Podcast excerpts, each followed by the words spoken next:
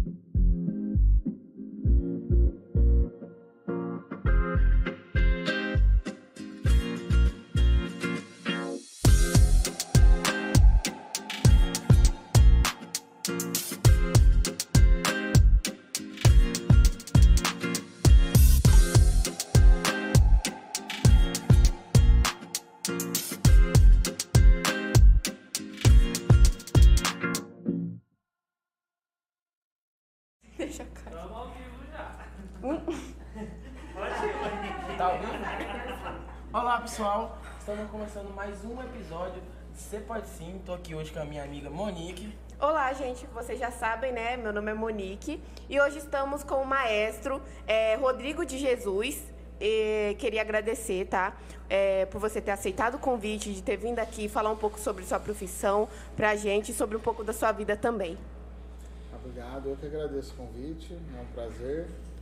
É, acho que iniciativas como essa que muda toda uma geração, toda uma escola. Então, parabéns à direção da escola, parabéns a vocês, os alunos, toda a produção. É, o pessoal costuma falar que é, tem falar, ah, a escola depende da, da direção, a escola depende dos alunos, não, a escola depende da equipe no todo. E vocês estão fazendo a diferença. Fiquei muito feliz quando eu fiquei sabendo do podcast. Fiquei mais feliz ainda quando a gente recebeu o convite. Então, muito obrigado. Ai, nós que agradecemos em nome de toda a equipe eu- e nós ficamos muito felizes em escutar essa- esse tipo de, co- de coisa, de palavras. Eu só vou pedir para falar um pouco, puxar Mais, o microfone mais, mais perto. Aqui. Melhorou? Aí. Isso, Ok? Tá jóia. Aí vai orientando aí, tá bom? Então, muito obrigado. Já indo no assunto, a gente queria saber um pouco mais é, qual a sua história, o início da história, o começo. Isso. Bom, eu é, comecei numa banda de escola em Ribeirão Preto, né? Então aí já fica a dica aí para os alunos, né? Que às vezes a gente, uma mudança que a gente dá, a gente muda o direcionamento de, de, de toda a nossa vida. É, na época eu era tinha um sonho de todo menino a ser jogador de futebol, né? É, eu era atleta do Botafogo, Sério? de Ribeirão. É, tinha por volta ali de, de 10 anos, mas eu iniciei também na banda através de um desafio de um amigo meu. Que ele falou: ah, você não entra na banda não é porque você não gosta, é porque você não vai conseguir tocar. Né? Nossa. E eu peguei aquilo como um desafio, eu sou um pouco competitivo. e eu entrei na banda para mostrar para ele, eu pensei na época, eu falei, vou entrar na banda, aprendo a tocar e saio porque não é a minha praia, né? Aí eu fui ficando, fui ficando, né? Aí começou a chocar os compromissos banda e futebol. Aí eu tive que ter uma, uma escolha, né? E aí eu acabei optando pela música, que era mais próximo, mais família, né? Futebol às vezes a gente tinha que viajar, ficar longe.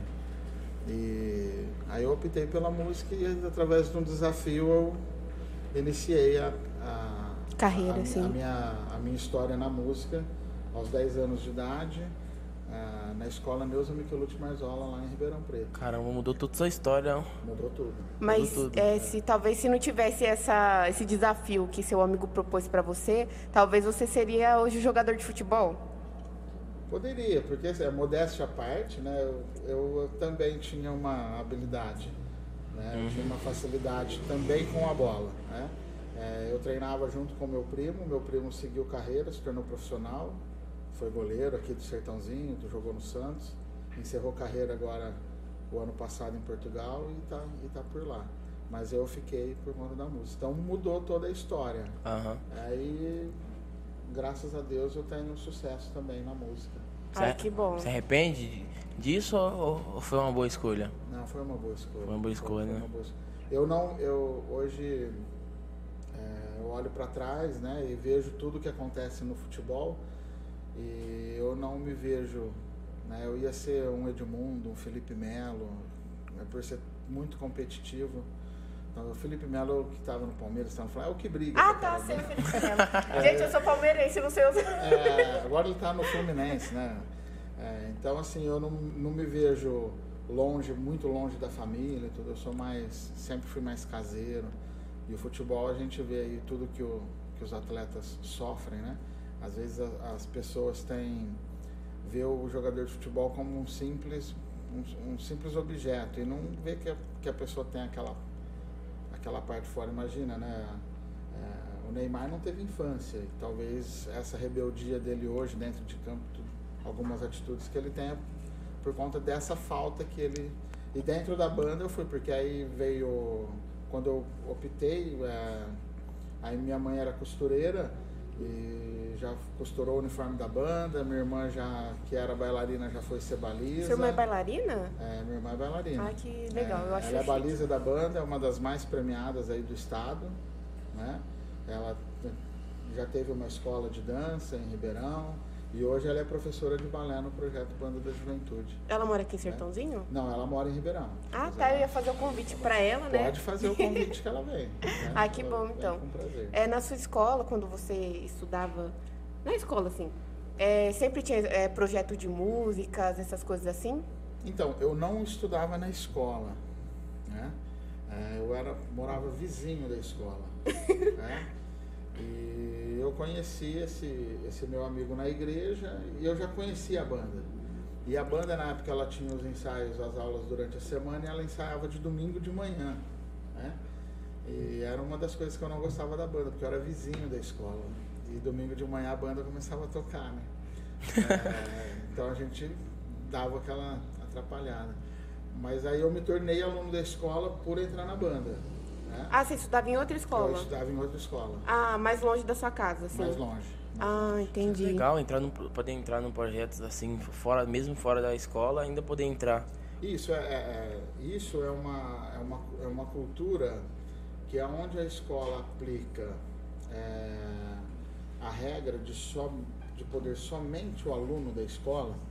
é, eu, depois que eu virei gestor de projeto, eu sou contra. Até porque nunca funcionou muito bem. E eu tenho uma filosofia que é assim: a- escola é para servir a comunidade. E a partir do momento que o aluno se matricula na banda ou na fanfarra da escola, ela se torna um aluno da escola, né? porque ela está servindo a escola também. Então a escola tem essa. Creio que a escola tem esse dever de aproximar a comunidade. Mas com uma ressalva: o aluno da escola tem a prioridade porque ele já está dentro da escola. Então, assim, na época tinha vaga para alunos, né? Que nem se tem duas vagas e tem quatro interessados, dois é aluno da escola, os dois alunos da escola têm prioridade. É. É, mas na época tinha, tinha bastante vaga e eu fui o, o maestro lá que, que me iniciou minha carreira, que me deu a primeira oportunidade. É, me abraçou, me acolheu e, e eu segui. Então isso é importante também a gente frisar, porque a ideia nossa é de voltar às escolas, né? as fanfarras que, que você participou lá no Elvira. É, a gente já está com um projeto aí na, junto com a cultura, buscando a educação, para voltar esses projetos para engrandecer mais a cultura da cidade, das escolas.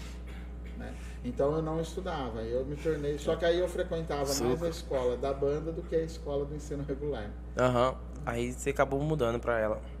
Não, não. Eu, eu nunca fui aluno do ensino regular do Neuza O Michelucci. ensino regular é... É, é, é um ensino de sala de aula, né? Ah, eu só participava da banda, que é uma atividade Ah, complementar. tá, entendi, É. entendi.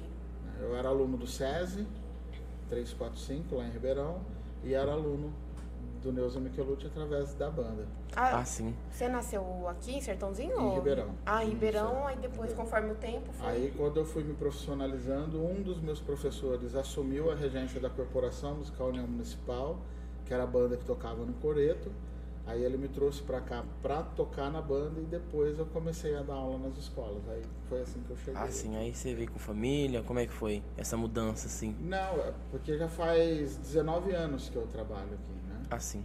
É, então eu era solteiro, tudo, eu só vinha todo domingo, toda quinta e domingo. Aí comecei, a primeira escola que eu dei aula em Sertãozinho foi no Caíque. Aí a segunda escola que eu dei aula foi lá no Isaías, em Cruz das Pós.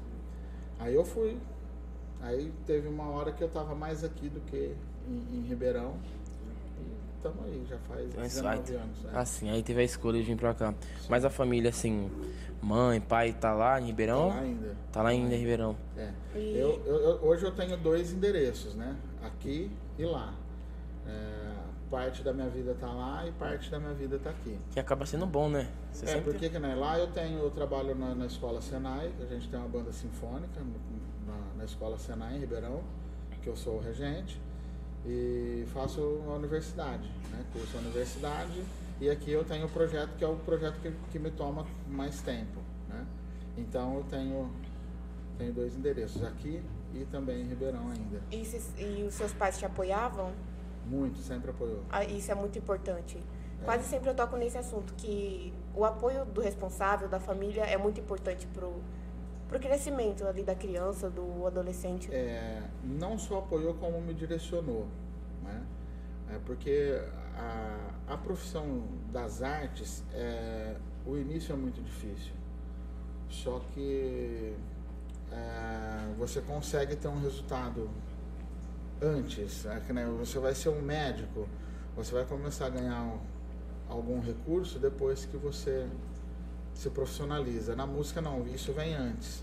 Mas a diferença é que geralmente o médico ele já tem uma estrutura financeira para iniciar o curso. A música você começa. E quando eu tomei gosto e vamos, vamos, assim, eu, eu não sonhava em ser um músico profissional. Mas aí a- o início da- do gosto da profissão foi um projeto que a prefeitura lançou na época lá em Ribeirão, que chamava Banda na Praça, que a ideia era pegar os alunos das duas bandas que tinha na prefeitura, que era no Neuza Michelucci e no Mouzinho, na época, pegar os alunos avançados e esses alunos avançados iniciar outras bandas em outras escolas. né? e por minha surpresa, eu fui um dos escolhidos. Né? É, por disciplina, por ser mais dedicado, o maestro me escolheu. E ali eu vi uma oportunidade de, pô, pode dar certo. Então eu com 17 anos eu assumi a minha primeira corporação, é, através dessa oportunidade. Mas antes disso, o meu pai já tinha falado, você quer, se você quer ser músico, você precisa estudar e direcionar para aquilo que você que você precisa fazer, né? Você não vai ficar fazendo por hobby. Porque quando você fala, o músico tem, o, tem a fama do vagabundo, né? E não é. É assim, não, não é porque eu sou músico. Mas assim, às vezes você vê tal pessoa cantando ou tocando, fala, nossa, ele tem o dom. Não é horas e horas de estudo. Você tem uma facilidade, não é dom. Mas é muita dedicação para você chegar naquilo, né? Sim. É, então meu pai sempre me, me apoiou e, e ele me orientou também. Então se você quer ser alguma coisa, você tem que se especializar. Então você tem que buscar conhecimento. Aí nesse projeto eu comecei a fazer aula com o maestro e professor, é, um dos meus pais de profissão, ele que me trouxe para cá. Então ele que me direcionou para para música mesmo, assim, que deu um- uma alavancagem. né? Então tem vários pais. Tem o meu pai biológico que me apoiou e me direcionou e os outros que foi me encaixando e me direcionando para para a carreira artística de, com a música. Isso é muito importante, né? Muito. O, o apoio familiar é, é muito importante. É, mas a gente tem também exemplos de músicos que venceu, que não tinham um apoio, que, não, Sim, que não sim. tinham, que foi pela persistência, é, que não, eu quero isso, eu quero isso. Não, mas você tem que estudar isso, a família. Não, você tem que estudar isso. É, ele se profissionalizou, fez começou na outra profissão, né? É, tanto até um dos, dos professores da banda foi assim, o pai dele, não, você tem que estudar, fazer o curso no Senai, fazer a metalúrgica, porque você precisa ter uma estrutura, ter uma estabilidade, né? É E ele marginalizado, né? é, aí ele realizou o sonho do pai, trabalhou na metalúrgica, era um ótimo profissional, só que chegou um tempo que ele falou, não, eu não quero isso pra mim, eu quero ser músico. E ainda quando ele conversou comigo, eu falei, pensa bem, porque é, é- é- é- como toda profissão é difícil. Só que aqueles que se, se especializam, ele, ele não fica desamparado. Sim. Uhum. E eu já vi, eu já vi pessoas é, falando sobre em questão de maestro. Ah, profissão maestro é fácil, só é. Só que a gente sabe que não é isso. A gente só sabe o que as pessoas passam quando calça o sapato dela. Então eu, Sim. eu tenho certeza que nada é fácil, mas e eu acho muito interessante, porque eu sei que por Eu- trás daqueles movimentos tem um, tipo, um ligamento ali com, com cada, a banda, cada né? banda. É como se fosse uma É. partitura, né? É porque a, a partitura em si ela não é uma música. Né? É, ela é um gráfico escrito num papel. E todo mundo pensa que partitura é extremamente difícil. Mas É ma- muito mais fácil do que a língua portuguesa ler uma partitura. Sério? É, é. É muito simples. O, o- o problema é que assim, para você ler e escrever, você começa lá no, no pré, né? Hoje é jardim 1 e 2, você começa a conhecer as letras. Então você tem dois anos. Aí você entra no primeiro ano, segundo ano. No terceiro ano você começa a ler, mais ou menos. No quarto ano você já está lendo bem, né? Aham. Aí tem aqueles que lê mais rápido, que como em toda parte. Aí a pessoa pega a música, quer, pega a partitura e ela escreve, ela senta para estudar meia hora por dia e quer ler em uma semana. Então, então se ela se dedicar cinco anos, ela vai ler partitura bem. Ou antes do português. Então a partitura não é uma música, ela é um gráfico. E a música transforma na hora que a gente tem a ideia do que está escrito. E para você ter essa ideia, você precisa de muita coisa antes de chegar. Você precisa ouvir, você precisa entender é, o período que a música foi escrita, para que a música foi escrita, né? A música, a música muda uma cena de um filme. Sim. Né? Tem até uns memes rodando aí agora, né? Que é uma coisa toda né, de raiva e de briga. Eu acho que é do Tropa de Elite, do, que coloca uma música super sensual e você vê outra cena. Assim. Ah, Sim. vi, vi. E realmente é Coloca o isso. Tropa de Elite com, a- Isso, com aquela é. música lá de 50 tons de cinza, parece. Isso, é. Aí, aí, muda, aí muda tudo, né? Muda, muda. É, então, assim, dentro de uma banda, não uma banda, uma banda de, de estudante, né? É, de iniciantes, ela, não- ela vai aderir um pouco mais. Mas quando você tem uma orquestra, uma banda profissional, você tem vários especialistas. Então, dali surgem várias ideias. E uma das funções do maestro é juntar todas essas ideias numa só. Só que para o maestro juntar todas essas ideias numa ideia só, ele tem que ter muito preparo antes. Então, muitas vezes o, o músico, o aluno, ele recebe a partitura na hora do ensaio, na hora da aula. O maestro é como um professor. Ele tem que saber antes para aplicar no ensaio ou na aula. Né? E às vezes é muito, é muito com- complexo porque vai muito além é, do que do que está escrito ali na, no gráfico, na partitura, né? É, porque para que, que essa música foi feita? Né? Para que, que essa música foi feita? É, tem música que foi feita para comemorar uma vitória de guerra, tem música que foi feita para contar uma morte, né? Tem o caso do Requiem de Mozart, é, que ele conta mais ou menos uma história de uma morte, é através da missa do Requiem, e que acabou simbolizando a própria morte, porque dizem alguns historiadores que ele não conseguiu terminar a obra. Quem terminou a obra foi um aluno dele, porque ele veio a óbito antes do término da obra. Então, assim, se você não conhece todo esse, todo esse contexto, você não consegue produzir a música verdadeira. Então, saber é, o que a música, o recado que a música quer passar. Isso, é. Isso é muito importante. Sim, então isso daí, além do conhecimento teórico musical, você tem que ter um conhecimento é, histórico também, né? Ah, e isso vai várias e várias horas, né? Então as pessoas falam, ah, o maestro é muito simples, é só ficar balançando a mão lá, né? Chacoalhando a varinha. É, então, além da técnica de regência, que é os movimentos que o maestro faz, tem muita coisa antes. A gente fala que é, é o trabalho antes do pódio. O pódio é, o- é a caixinha lá que o maestro sobe em cima para reger a orquestra ou a banda. É, o trabalho antes do pódio é muito mais sacrificante do que do que a, o simples concerto, né? Então, para chegar ali, o trabalho foi muito foi muito grande. Né? Então, essa é, um- é uma das funções do, do, do maestro, né? É a parte musical. Fora que o maestro tem que ter, né, de, um, de um projeto igual o nosso, é, o maestro vira pai, o maestro vira conselheiro, é, conselheiro de tudo, conselheiro amoroso, né? confidente, né? É, às vezes alguma coisa que não conta para o próprio pai e para a mãe chega na gente de uma forma, me ajuda nisso. Né? É, aí ele é gestor do projeto, ele é o maestro, ele é o professor, ele é o confidente, ele é o, o Conselheiro. o conselheiro, o financeiro, aquele que vai buscar o recurso, aquele que quebrou o instrumento a gente tem que arrumar. Então é uma é uma é uma dimensão muito grande, né? Então quando a gente quando vê a banda numa apresentação, vê o maestro, às vezes, dependendo do repertório da banda do projeto, é, eu nem rejo, eu conto lá três, quatro, ou algum músico da percussão conta lá na baqueta e eles tocam. E aí fala, nossa, olha lá, o maestro não faz nada, né? A banda toca. Ele só fica do lado, né? Mas para chegar ali, o nível da banda chegar para a banda tocar sozinha é um trabalho muito grande. Né? É um, um, professor, né, para tudo, né?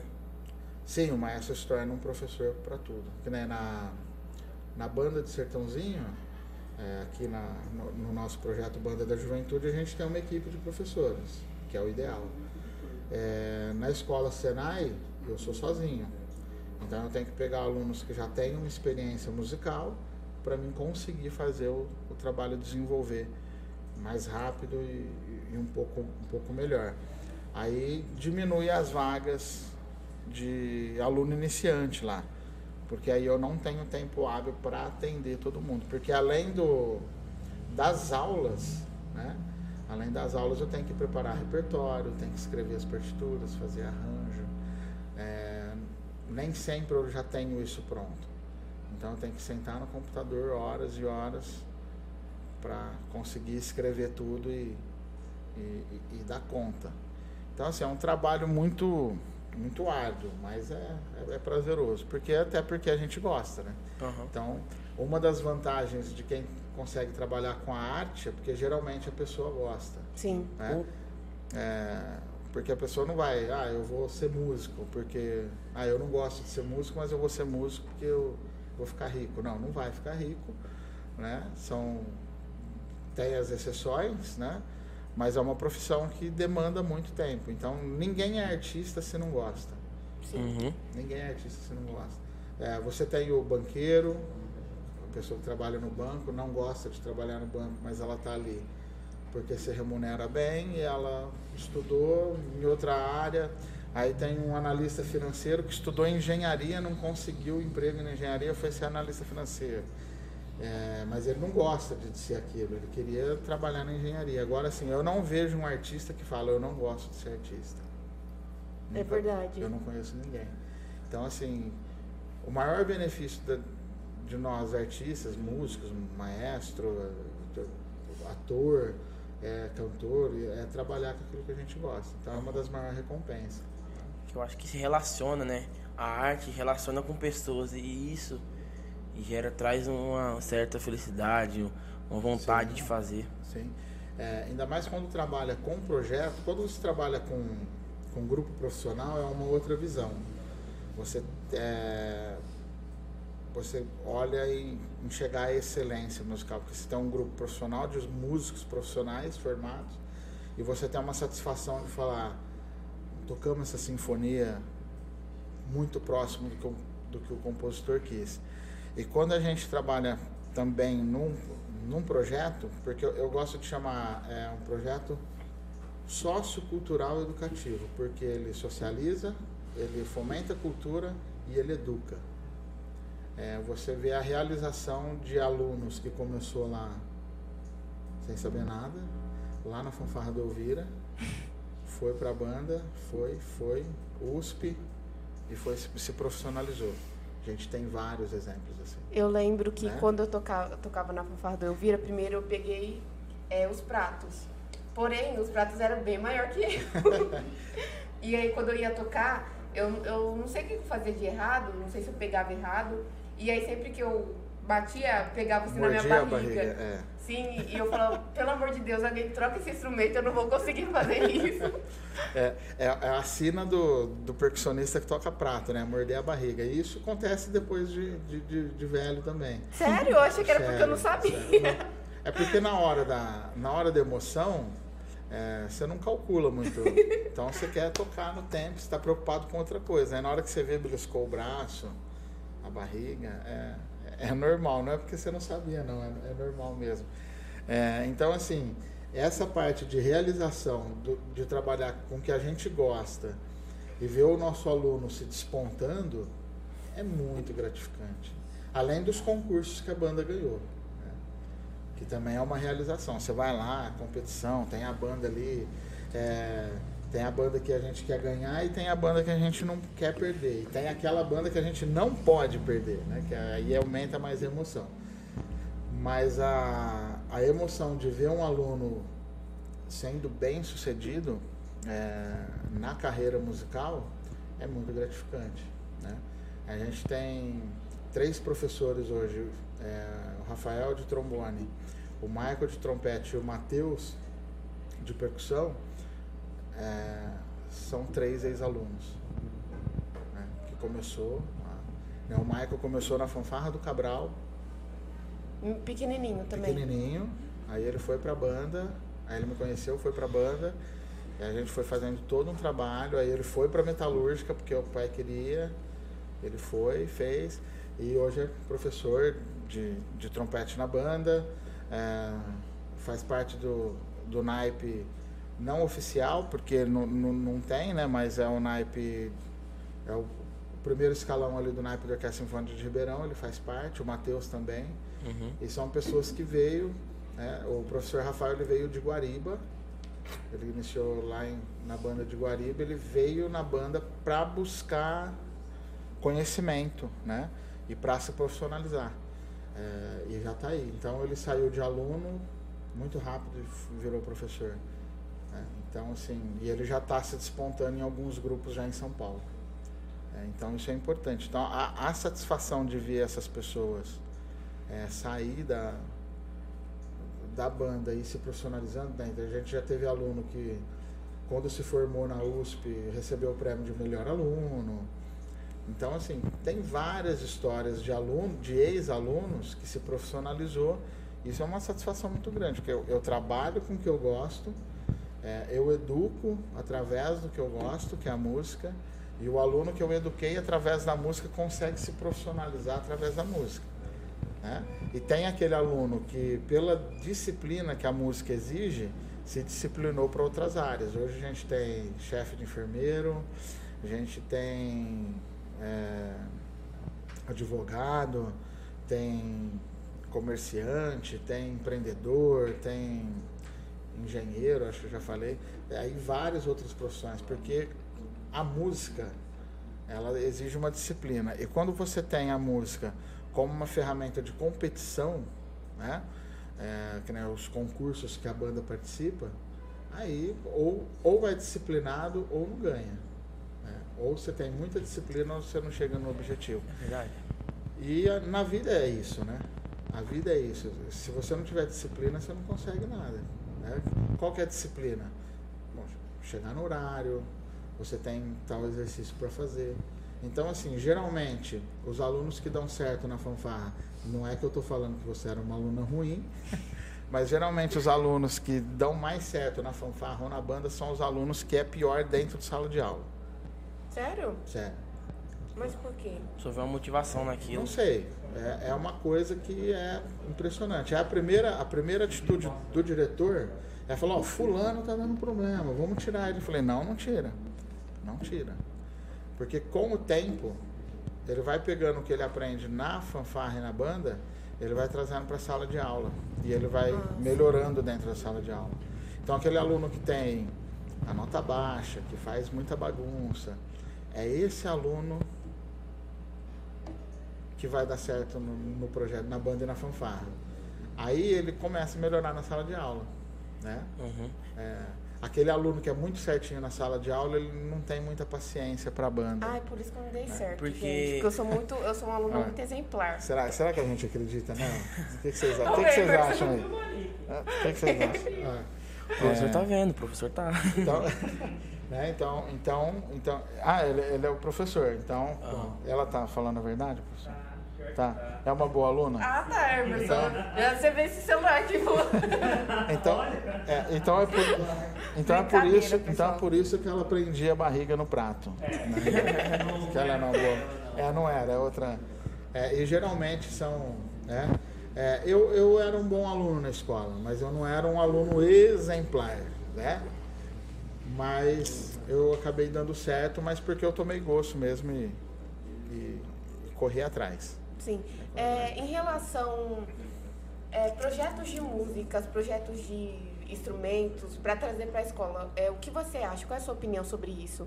Tipo, no caso, aqui o Ferrúcio, no caso. Fe- Ferrugem já teve uma fanfarra. Já? Já teve uma fanfarra. Eu não vou lembrar o ano, Lembra disso, professor? Fanfarra aqui no Ferrúcio? Aqui, Mas já teve. que o- Ele tinha comentado. Foi coisa de 2007, 2008, mais ou menos. Sai da fralda. aí, É. por aí. A gente não saiu nem da fralda ainda. É, aí tinha, aí tinha, tinha, tinha um professor, né?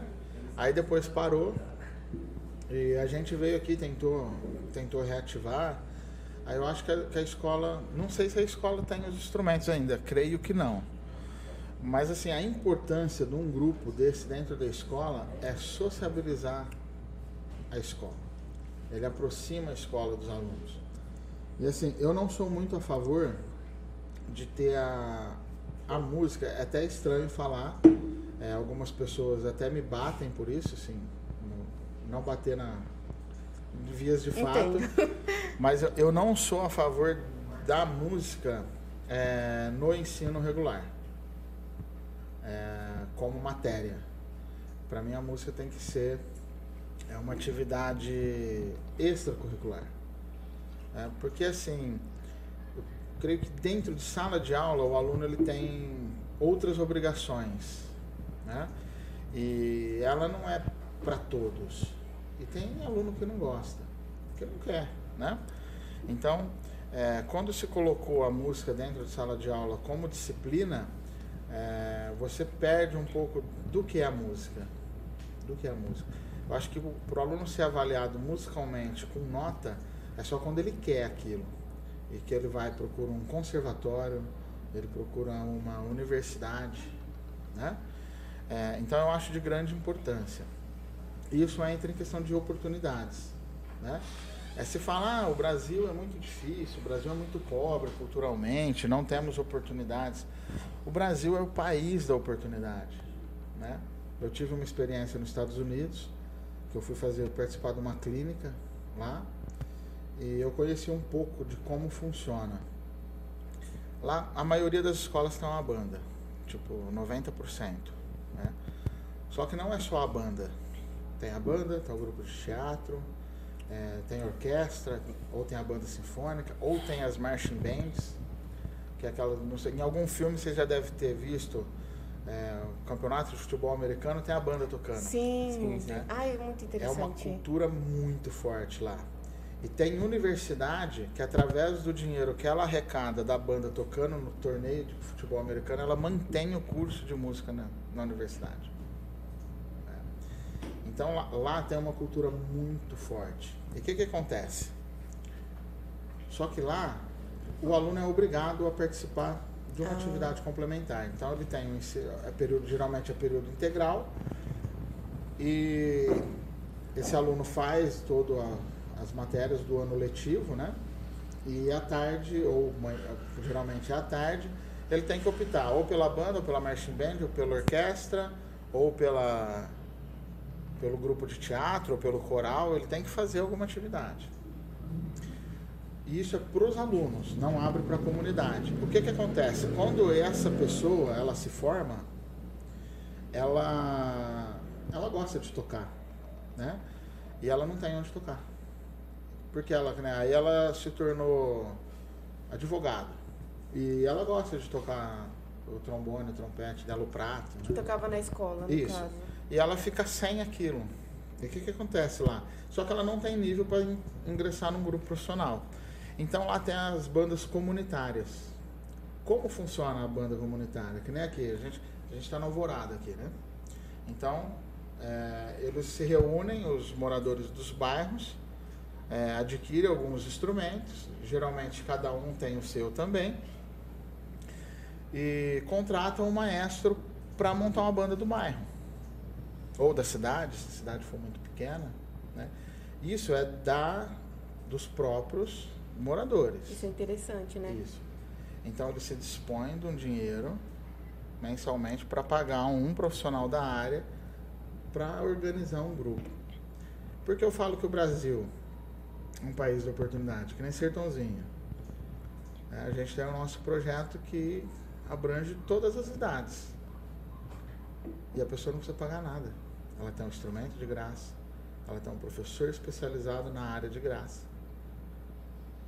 Será que mesmo o Brasil não tem as oportunidades ou as pessoas que não buscam oportunidades? É as pessoas. E qual a importância É, de acho. trazer uma fanfarra ou uma banda ou um grupo muito simples? Porque assim, para manter uma estrutura hoje, igual a gente tem lá na banda, é caro.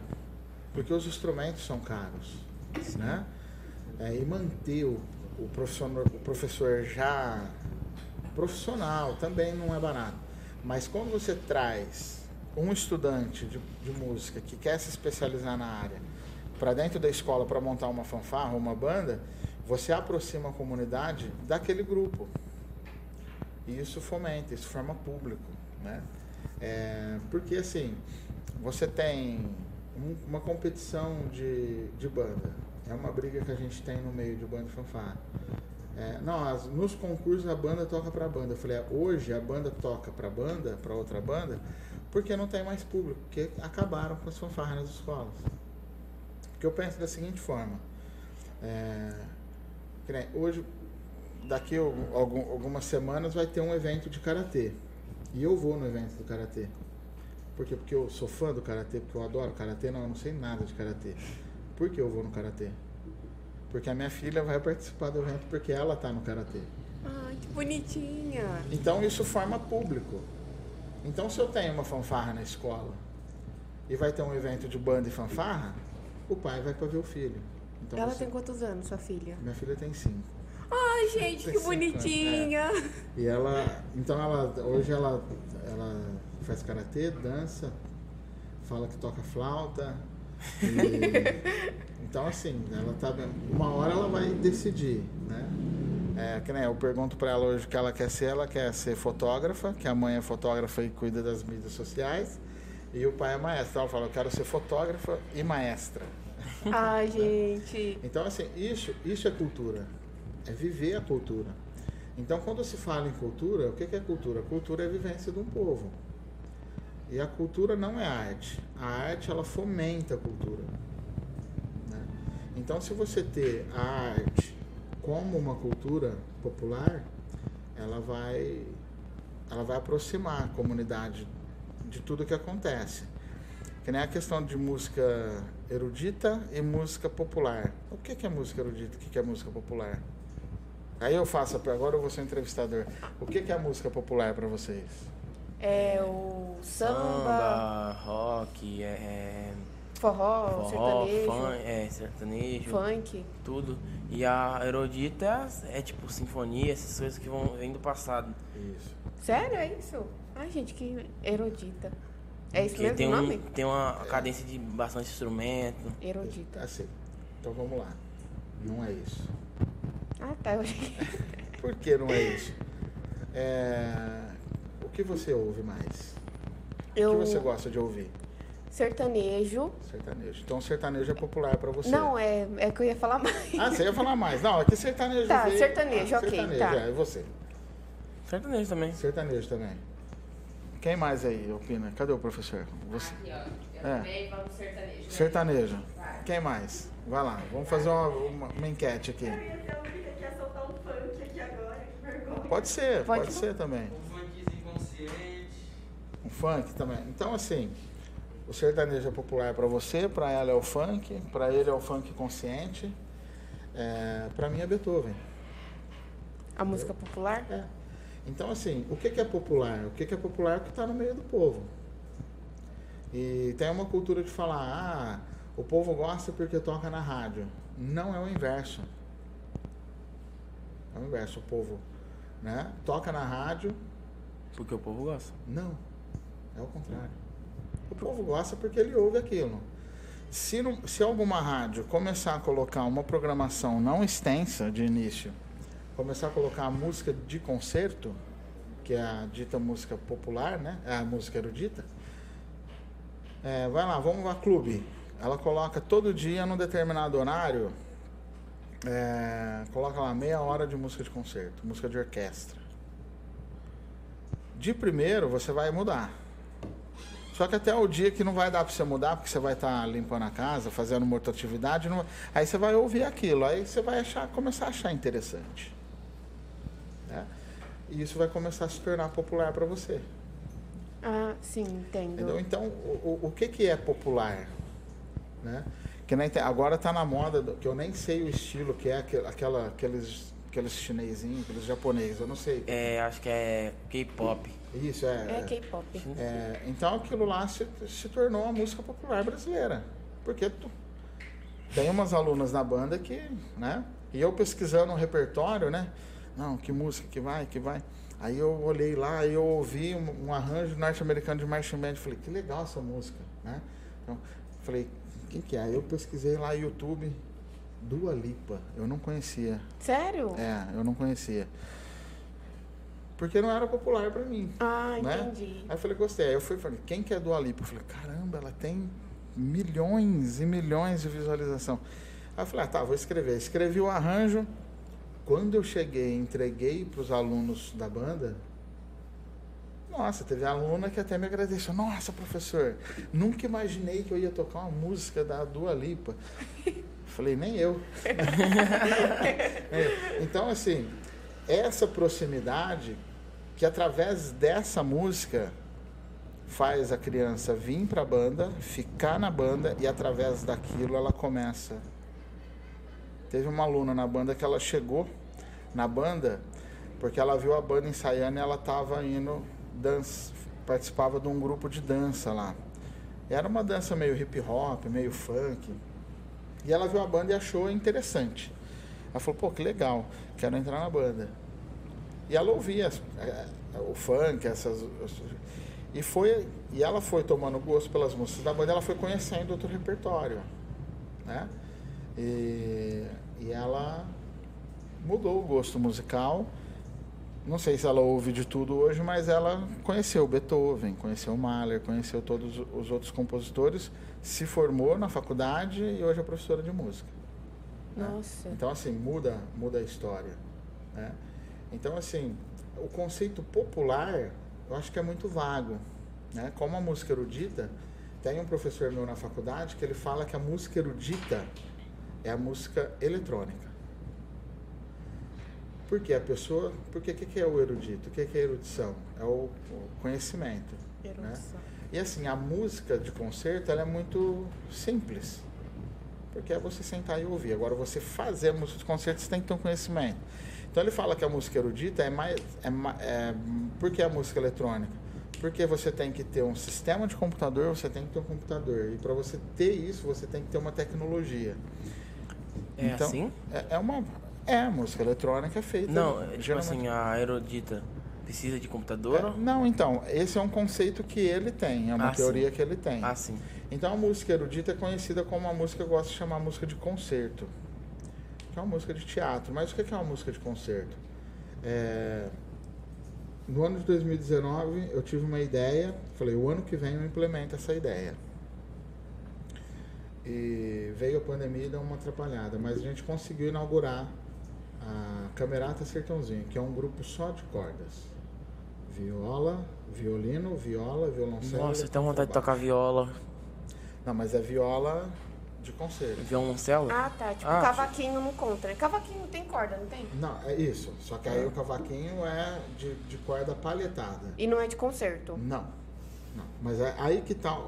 Olha como a música é, é- muda tudo, os conceitos, né? É, o que que é a música de concerto? É, com esse grupo que a gente fundou ele, fez o primeiro concerto no dia 21, se não falha a memória, 21 de dezembro de 2020, no meio da pandemia, né? A gente inaugurou que esse grupo é o início da Orquestra Sinfônica de Sertãozinho. Sertãozinho precisa de um grupo profissional para trazer para a música de concerto se tornar popular para o público do Sertãozinho. A gente tocou Mozart, tocamos Alberto Nepomuceno, que é um compositor brasileiro. Tocou mais o que? Agora não vou lembrar tudo. Mas também tocou Coldplay e tocou um tema da Frozen. Então, Coldplay virou música de concerto e o tema de filme da Frozen também virou música de concerto. Então você populariza isso e você traz. Então, às vezes você tem lá, que né, a pessoa, quando a gente divulgou, falou, pô, Coldplay numa orquestra de violinos, né? Não vou nem falar orquestra de orquestra de violinos, porque tem gente que pensa que é o violino, o violino médio, que é o violoncelo, e o violino grandão, que é o contrabaixo. Né? E a viola, nem, ninguém nem conhece a viola, que é um violino um pouco maior que a viola. Né? É, pô, eu vou lá para assistir o Coldplay. Aí ela é obrigada a ouvir o Mozart. E ela vai gostar também. É uma música, eu acho muito legal, porque é, é uma, tipo assim, uma, uma sonoridade que traz uma emoção dentro de você. Sim, música é comunicação. Né? Você sente é. alguma emoção dentro, dependendo da música é tristeza, você fica mais, seus sentimentos ficam mais para baixo, ou felicidade. É, né? é, porque ela, ela, ela comunica. Aí entra naquela, naquela aquela história que eu falei que para que essa música foi feita? Para que essa música foi feita? É, e, entra, e entra nesse contexto da emoção. Porque ela, assim. É, e é, é, eu também, ah, ele é o maestro, ele só ouve o Beethoven. Só, não, escuto várias outras coisas, né? É, tanto que na minha, na minha juventude, hoje não mais, mas eu escutava talvez o professor que esteja mais próximo da minha idade, mas eu ouvia álibi, eu ouvia racionais. Racionais. Porque eu sou da periferia, né? Uhum. Eu comprei um CD na época do The Menos Crime em São Mateus e minha mãe quase me matou por causa desse CD. Né? Eu tenho ele até hoje, porque eu escondi. A, a, capa não é muito legal, né? Hoje eu entendo porque minha mãe ficou muito brava comigo. É, mas eu escuto várias outras coisas. Então, é, se você. Vamos você vai fazer um intercâmbio. Aí você vai morar numa casa do pessoal que só ouve música nordestina. Você vai passar a gostar daquilo. Porque está fazendo parte do, da sua vivência. Aí você vai fazer um intercâmbio, você vai morar na casa de uma família alemã, lá na Alemanha. Que eles escutam. É, Beethoven, o Brahms, vai, você vai começar a gostar daquilo. Então esse conceito que não a rádio toca porque o povo gosta, não, o povo gosta porque toca na rádio. Se a rádio começar a trazer outro repertório, vão gostar também. Vão gostar também. O que diferencia esse tipo de música, é, que eu chamo de música comercial, e o um dos meus professores fala que é a indústria da cultura, que as músicas são formatadas. É, eu gosto muito do Jorge Mateus. Ah, eu também. Né? Mas eu conheço mais o trabalho deles lá, de, lá do início de carreira. Sim, aquelas músicas são muito mas boas. Eu, eu não sei nem muito o nome das duplas de hoje, mas assim, você pega uma que vem na minha cabeça, Henrique e Juliano. Algumas coisas que eles cantam eu não consigo diferenciar. De Jorge Matheus? Do Jorge Matheus e Henrique Juliano, porque é tão próximo. Sim. E é tão formatado do mesmo formato que você não sabe diferenciar. Se a pessoa não ouve aquilo e tá por dentro, que tá na rádio, que tá no Spotify, que tá na. É, muitas vezes já fui corrigido. Falei, pô, legal essa música nova do Jorge Matheus. Não, não é Jorge Matheus, é fulano e fulano. Falei, mas é igual. é. Então a música comercial é formatada. Você pode ver que é difícil a música de hoje do sertanejo que tem mais de 3 minutos e 50. Geralmente é isso daí pra Geralmente a rádio nem gosta. Né? É... A rádio nem gosta de música mais. Sim, mais mas é o, que, é o que gera audiência, a audiência vem o patrocínio, é o que traz o, que traz o recurso. Uhum. É, então, assim, a, a música hoje que você ouve e dura três minutos, ela é formatada em bloquinhos. Né? Você tem uma introdução instrumental, Aí você tem um refrãozinho, aí você tem um verso, volta o refrãozinho, tem outro verso e volta o refrãozinho. Tem umas que só tem o refrão, né? Só tem o refrão da dancinha e você não sabe cantar o resto da música. Então ela é uma embalagem, que é uma música para vender. Agora, o, o que diferencia a música de concerto é que você não vende porque ela é uma música mais extensa. A gente está vivendo um mundo de imediatismo. Né? É tudo muito rápido. Hoje, com quatro cliques, você viaja o mundo. Né? Então, assim, a, né, você vai ouvir uma música que eu gosto, Jorge Mateus. Eu gosto. Né? Então, mas eu gosto no meu churrasco, eu gosto numa hora de, de lazer. Né? Às vezes eu tô lá na casa do meu pai almoçando, ele coloca a live da banda. Aí eu olho para ele e falo, você tá brincando, né? não, mas eu gosto. Aí eu tenho que ouvir porque ele gosta. Mas assim, é não é uma música que eu quero ouvir na hora que eu tô descansando, porque eu trabalho com isso. Né? Eu trabalho com isso. É, então é diferente de você ouvir uma música dessa do sertanejo ou do. É, ou do. O forró tá em alta, né? Sim, eu, eu, gosto, eu gosto de algumas eu, eu gosto de algumas coisas de forró Realmente, também. Piseiro, na verdade, é os alta piseiros Agora né? Piseiro. som, Tipo, João É- Gomes. Isso, é diferente de você ouvir isso de você ouvir uma sinfonia de Beethoven. Porque você não. A primeiro momento, você não vai gostar. Porque isso não está no seu cotidiano. Nem Veio um menino para a banda em 2019, baterista, "Ah, eu quero entrar na USP para estudar música. Falar, ah, só que lá é um outro segmento. Não, eu quero. Tá. Aí ele começou a estudar na banda, porque aí tem os instrumentos de concerto. Ele entrou. Hoje ele é fã de Shostakovich. Ele ouve, manda, não, maestro, olha aqui esse trecho e tudo mais. Quem é? Desculpa a pergunta, mas quem que é esse? É um compositor de música de concerto Ah, que, que eu, eu até nem conheço muito, porque são um repertório é, bem denso. E esse tipo de música, quando eu começo a ouvir, eu me aprofundo. Então eu vou com calma. É quando você fala bem denso, seria bem profundo? assim? É. Entendi. Porque aí começa, que né, ele falou, que ele começa a, a trazer bastante coisa. E eu começo a refletir sobre aquilo, porque aí eu já começo a ver o lado técnico. É Um, um lado de ser, o, o lado ruim de ser o profissional da música é que às vezes você não consegue se divertir por causa da música.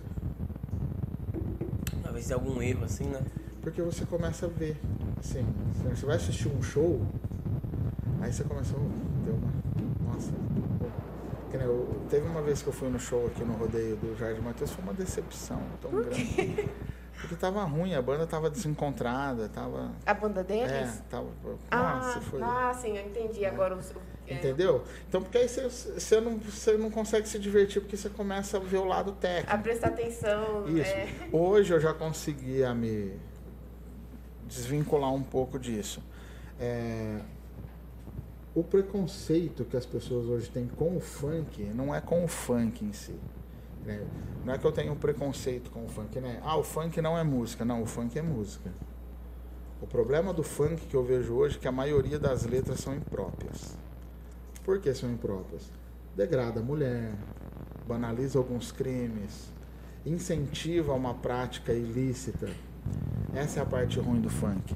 Mas se você for pegar nessa, esse ritmo que se chama funk hoje, né? Tum, tchá, tchá, tum, pum, pá, tu, tum, né? Isso é um ritmo nordestino, de natureza nordestina. Se eu não me engano, se não fala a memória, chama maculelê, que vem, insere dentro de um ritmo, com outro timbre, com outro movimento, com um outro tipo de letra e se transforma. Então a música se transforma, né? Então assim, toda música é popular. Toda música é popular, mas é popular para quem? Tudo é popular. Como eu falei, Shostakovich, você não conhece. Mas se você falar o nome de uma dupla aí que eu também não vou conhecer, como eu não conhecia a Dua Lipa. Sim.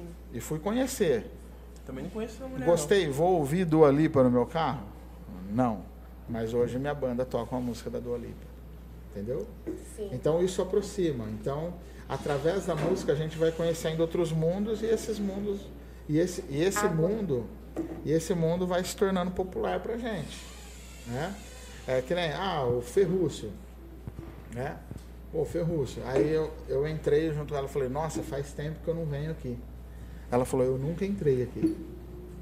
Então, quer dizer, as oportunidades são criadas e a gente conhece coisas novas. E a, aí a música te traz dança, te traz conhecimento de, outra, de outras situações, né? É, que nem teve aluno na banda que não conhecia um shopping center, que entrou na banda, tocava na banda já há algum tempo e não conhecia o shopping center. Aí a banda foi chamada para tocar no shopping center. Nossa, que Aí ele conheceu através. Hoje é mais fácil, mas se você pegar 15 anos atrás, não era tão fácil. E para algumas pessoas, não, para algumas pessoas do sertãozinho não é tão fácil ter o acesso ao shopping. Sim. Eu fui uma vez sozinho, aí não fui no shopping, fui no cinema. Né? É, que nem muitas pessoas não conheciam teatro, É municipal? Nunca fui aqui? também. É, que a conheceu através da banda. É, muitas pessoas nem imaginavam pisar no Teatro Pedro II. E a banda tocou no Teatro Pedro II. Então a música ela aproxima. Então o termo popular eu acho um pouco vago. O que, que é popular? Para quem que é popular? Né? Ah, é, mas aí você tem os, os gêneros né, da música, o samba popular. Mas o que, que você ouve de samba? né? O que, que você ouve de samba? Aí tem o, o pagodeiro lá que vai gostar. Eu sou do pagodeiro antigo, né? Já toquei pagode também. É, lá, Exalta Samba, Travessos, que eu nem sei se vocês conhecem Travessos. Travessos né? não. Sorriso Maroto. Aí vai ter os grupos de agora. Ainda tem mais antigo ainda. né? Tem mais, tem, tem, Tem. samba mais antigo. É, uns que tocavam, eu esqueci o nome dele, mas que tocava no. No. É terra Da samba? SBT Tem lá. terra samba, né? Que É, é, Terra Samba é, é- já é mais. O pessoal fala que é axé, mas não é axé, é um pagode baiano. Né? Então tem todo. Então dentro de determinadas coisas tem. Ah, mas é muita coisa. De pagode antigo tem Soueto, que veio belo, que hoje. Ah, sim. né? Então, assim, tudo isso vem da origem do samba. Mas que nem é popular para quem? Aí tem a pessoa que escuta Martinho da Vila, que também é samba. né? Então é muito abrangente. Quando se fala popular, mas é popular para que região? Que nem você vai no Canadá. O que que é popular no Canadá? Entendeu? Então, assim, o que que é música popular brasileira hoje? Não é MPB lá do Caetano Veloso, do Ivan Lins, não, não se resume só a isso. Música de popular brasileira é tudo que a gente está falando aqui agora. né? A gente fez um concerto ano passado de músicas brasileiras. Então a gente começou na década de 10 com dobrado, que é um estilo de música de banda, e a gente veio até 2000, do- 2020, né? 2020. Tocamos de tudo. Veio lá de Chorinho do do Adomirão Barbosa, não sei se a gente tocou. Agora eu não vou, porque é muita música. Aí tocou Roberto Carlos, aí tocou Celi Campelo, tocou Sérgio Reis, é, Raça Negra, Ai, tocou, Raça Negra é bom, né? tocou, que eu não lembro, né? Jorge Matheus, tocou, Raul Seixas. Então assim, a gente foi, porque eu peguei, qual que foi a pesquisa? Década, da década de 20 até a década de 2020, o que a gente fez? Fomos pesquisando o que era mais tocado na época. Ah, sim, E entendi. dentro do que foi mais tocado na época, a gente escolheu algumas e fez alguns popurris. né? Então foi um concerto assim muito legal, muito bacana. É, que muitas pessoas de banda falaram, nossa, pô, foi muito legal. Porque a gente não tocou nada de característica de banda, a não ser esse dobrado, né? De um compositor brasileiro, é, que a foi é, músicas brasileiras, e a gente foi trazendo é, a essência das, das décadas. Assim, chegou uma hora que assim, começou lá na década de 20, que aí poucas pessoas né, começou carinhoso. É uma música super conhecida, mas que não tem uma, uma aderência. Mas na hora que foi aproximando ali década de 80, no- na hora que chegou em 90, aí a galera, na hora que tocou Evidências, né? Foi um, aí o pessoal começou a cantar junto foi. Então assim, foi foi tudo MPB, música popular brasileira? Não, mas é popular para todo mundo. Sim. É essa. De cada época Isso. era uma música que todo mundo ali sabia, até quem não É. gostava. É, e Né? é, é isso. é, é então, é esse, esse é o conceito. Então, qual que é a ideia da banda? É fazer com que o repertório bandístico seja popular. Né, A gente fez um concerto, foi 2000 e 2018, e a gente homenageou um compositor holandês. Então a gente tocou quatro obras dele, duas, ó, quatro músicas, um concerto inteiro. São obras grandes, extensas, né? De, de, de concerto mesmo. É, e foi legal que a gente publicou na página e eu republiquei e marquei ele né, na- nas redes. E ele republicou. Né? É, então, assim, então, para onde vai? Ainda ele falou, prazer, mais uma vez um prazer, é, um título meu sendo produzido no Brasil. Então, qual que é a ideia? É aproximar o pessoal. Às vezes, assim, o pessoal cobra um pouco, fala, não, tem que. Ah, mas você não vai tocar. Quando eu assumi a regência da, da banda do Coreto, é, o pessoal. Não, mas você tem que, né? Vamos tocar uma música mais popular. É, era para isso, porque era um domingo à noite, a pessoa vai tocar, comer pipoca na praça e assistir a banda. Tinha que ser. Mas com o nosso projeto, é, a gente tem uma ferramenta para que se torne mais popular. Né? A gente chegou o aluno ouvindo funk e saiu ouvindo outras coisas. Né? Aí tem um monte de compositor. Né? Então, assim, é uma ferramenta importante que a gente tem para popularizar as coisas que não são populares. Aí você fala de a, qual a importância de trazer a fanfarra ou uma banda para dentro da escola, é super importante. Depende da direção, trazer, depende do poder público de, de, de trazer e manter e dos alunos conservar. Sim. né? Então é um trabalho em equipe, né? É, aos pouquinhos a gente vai, porque a gente, através da prefeitura, a gente atendia as escolas do estado também. Né? Que Atendia o Isaías e o Dalmaso. Então a gente estava com intenção de fazer aqui no Ferruço também, né? Na época. Mas aí foi, foi girando. Aí em 2011 começou a economia do país começou a dar uma Aí foi diminuindo o recurso do projeto, foi, foi até que ficou, ficamos sem fanfarra em 2015. Final de 2015 ficou sem fanfarra. Aí a gente voltou com a fanfarra lá em Cruz das Poças, que funcionava no Elide, hoje está no centro comunitário. E já tem a conversa aí para esse ano, caso não dê, não dê tempo, já para o próximo ano a gente fomentar de começar a montar nas escolas, primeiro que tem um instrumento. Porque, porque aí precisa de aquisição, precisa, tem um custo, né?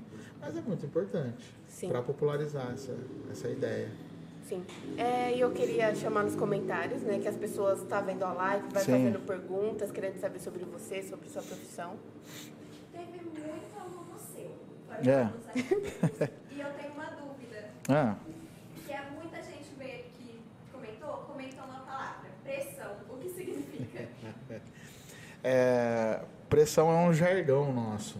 Né? A gente sempre teve uma. É, pela competição a gente se cria a pressão. E é assim. E foi numa uma conversa é, comigo entre os alunos ali. E foi falado, ó, a gente tem que pressionar até chegar na quem, quem a gente quer ganhar, então vamos manter a pressão. E foi pressão, foi pressão, foi pressão. E esse jargão já vem, acho que desde 2015. A gente tentou mudar e colocar outro, mas não, não, não, não pegou. Né? Então tá lá a pressão. Então a maioria das publicações da banda, quando, principalmente quando se relaciona a concurso, é, tem opressão. tem opressão. Então, às vezes gera. Então, já se tornou. Então, você vê pressão. Aí teve uma outra banda que, que usou a mesma hashtag e aí o pessoal avacalhou. Pô, tá usando lá do pessoal do Sertãozinho. Então, tem uma rivalidade esse meio que vocês não imaginam. Né? De, tem muita Eu acho que é rivalidade. muito legal isso, competição. É um- uma experiência que eu acho que todo mundo tem que, que sentir, não só de música, ou de luta, ou de é, basquete, futebol, natação, é uma coisa muito boa. Tipo assim, é uma, pre- uma, coisa, uma pressão Já falando que você se desafia, né? É, a vida é uma competição. A gente nasce já competindo, né? É, a gente é gerido através de uma competição. E quando traz isso para as modalidades, a gente quer buscar. E, assim, eu sou muito competitivo. E a pressão, ela se identifica, como você falou, a pressão. Se você não tem uma pressão, se você não tem uma, um vigor ali de. Que nem a gente já perdeu o concurso por falta de pressão, por falta de entusiasmo. Ah, estamos aqui, tá fácil, vamos tocar e ganhar. Não perdemos.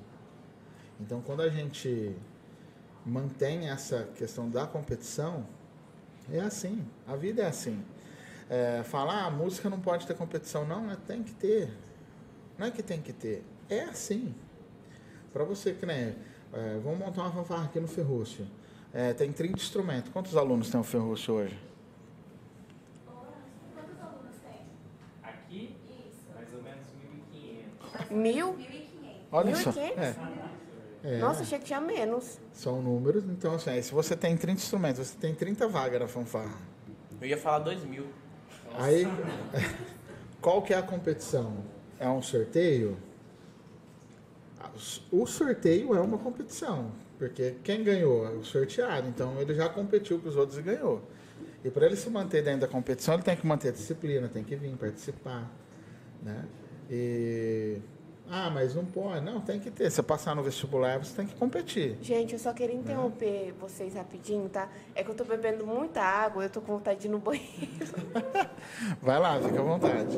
É, e assim, a, a- trazer isso para a competição, e isso fomenta o aluno a estudar mais. E às vezes ele se profissionaliza por causa disso. E quando ele se profissionaliza, para ele entrar numa orquestra, ele tem que prestar uma prova. Né? Para ele passar num concurso, ele tem que prestar uma prova. Uhum. É, isso vai. A vida é uma competição, né? E, e é, é uma competitividade. Os concursos de banda é muito competitivo. O pessoal tem, né? Às vezes eu falo aí, falo, gente, não precisa de tanto, né? A gente tem que manter pelo menos a amizade, que às vezes fica abalada por conta de competição, né? Uhum. É, Aí não é saudável, tem que ser uma competição saudável, né? Mas é super importante, sim, claro. Importante pra caramba. Tipo, na escola, é, eu acho muito bom ter vários projetos. Porque a pessoa que, que ela fica sem. Eu fico pasmo, porque tem pessoas que é, gostam de ficar em casa, de não fazer nada o dia inteiro. Vão pra escola, ficam em casa e ficam em casa, mexendo no celular. Eu acho. Me dá. Eu tenho ansiedade. Eu sempre fui aquela pessoa que fez tudo. Ah, tá precisando de gente de podcast? Eu vou. Ah, tá precisando de gente pra natação, futebol, é, muay thai, capoeira, jiu-jitsu. Sempre fiz tudo. E quando veio a, a pandemia, eu fiquei bem chateado, ficava em casa, ficava. Era muito ruim pra mim. Não ter essa. É, ter esse convívio, né? De fazer a aula, Esse, esse movimento, esse né? movimento. É, assim, o, o, o fazer nada também é bom. Só que o fazer nada, ele não te leva a nada, né? Só que a gente precisa ter um momento de descanso, a gente, tudo tem, tem que ter um equilíbrio. Uhum. E o que eu vejo muito hoje, um dos maiores mal da, da sociedade hoje é isso aqui. né? A pessoa se prende a isso Do meu ver também. né? E assim, e um erro grande é, hoje dos pais e, e- e mães, os responsáveis, que ah, meu filho está no quarto, meu filho está em casa, está tudo certo. Não, ele não Ele está. tá no mundo. Ele está no mundo inteiro. E isso é muito complicado. Porque assim, você pode jogar o joguinho? Pode, não tem problema. Eu jogo um joguinho. Né? Eu jogo um joguinho. Uhum. É, mas eu me controlo. Esse jogo, ele está tomando quanto do meu tempo? né? Porque assim, acho que a maior parte do nosso tempo a gente tem que ser produtivo. E a gente tem que ter um momento de lazer, um momento de família. né? É, então, assim, o não produzir que é o problema. né? O não produzir que é o problema. Quando veio a pandemia, é, assim, eu tenho uma rotina, tem uma rotina muito louca. Né? Assim, é muito No normal já é corrido, aí aparece os extras, né? Aparece, ó, ó, você ah, vem dar uma aula aqui, ou faz um arranjo. né? Então, assim, quando entrou a pandemia, eu falei, meu Deus, o que, que eu vou fazer em casa o dia todo? E eu fui assumindo coisas para fazer, né? Online. Chegou uma hora que eu falei, meu Deus, eu não tenho tempo. Só que assim, eu sentia falta, porque o, o que, que foi mais prejudicado na minha função é, aqui no projeto? Eu não dou aula aqui no projeto. Eu dou ensaio, eu faço ensaio. Eu faço ensaio com o grupo todo. Eu não dou aula individual. E não tem como você juntar o, o grupo todo no Zoom ou no Meet para fazer aula. E eu, eu senti uma falta danada de, de ouvir a banda, de ouvir a orquestra. Por mais que você ouça no, na- nas plataformas que tem disponível, você não. Né, é um contato diferente.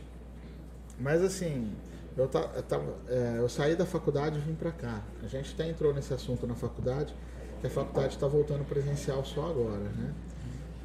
É, de assim, por um lado, a pandemia para mim foi ótimo, porque como, como aproximou, e isso são, são, são dados estatísticos de estudos reais, que o mundo evoluiu técnico, na, na, tec, na parte tecnológica 10 anos em dois.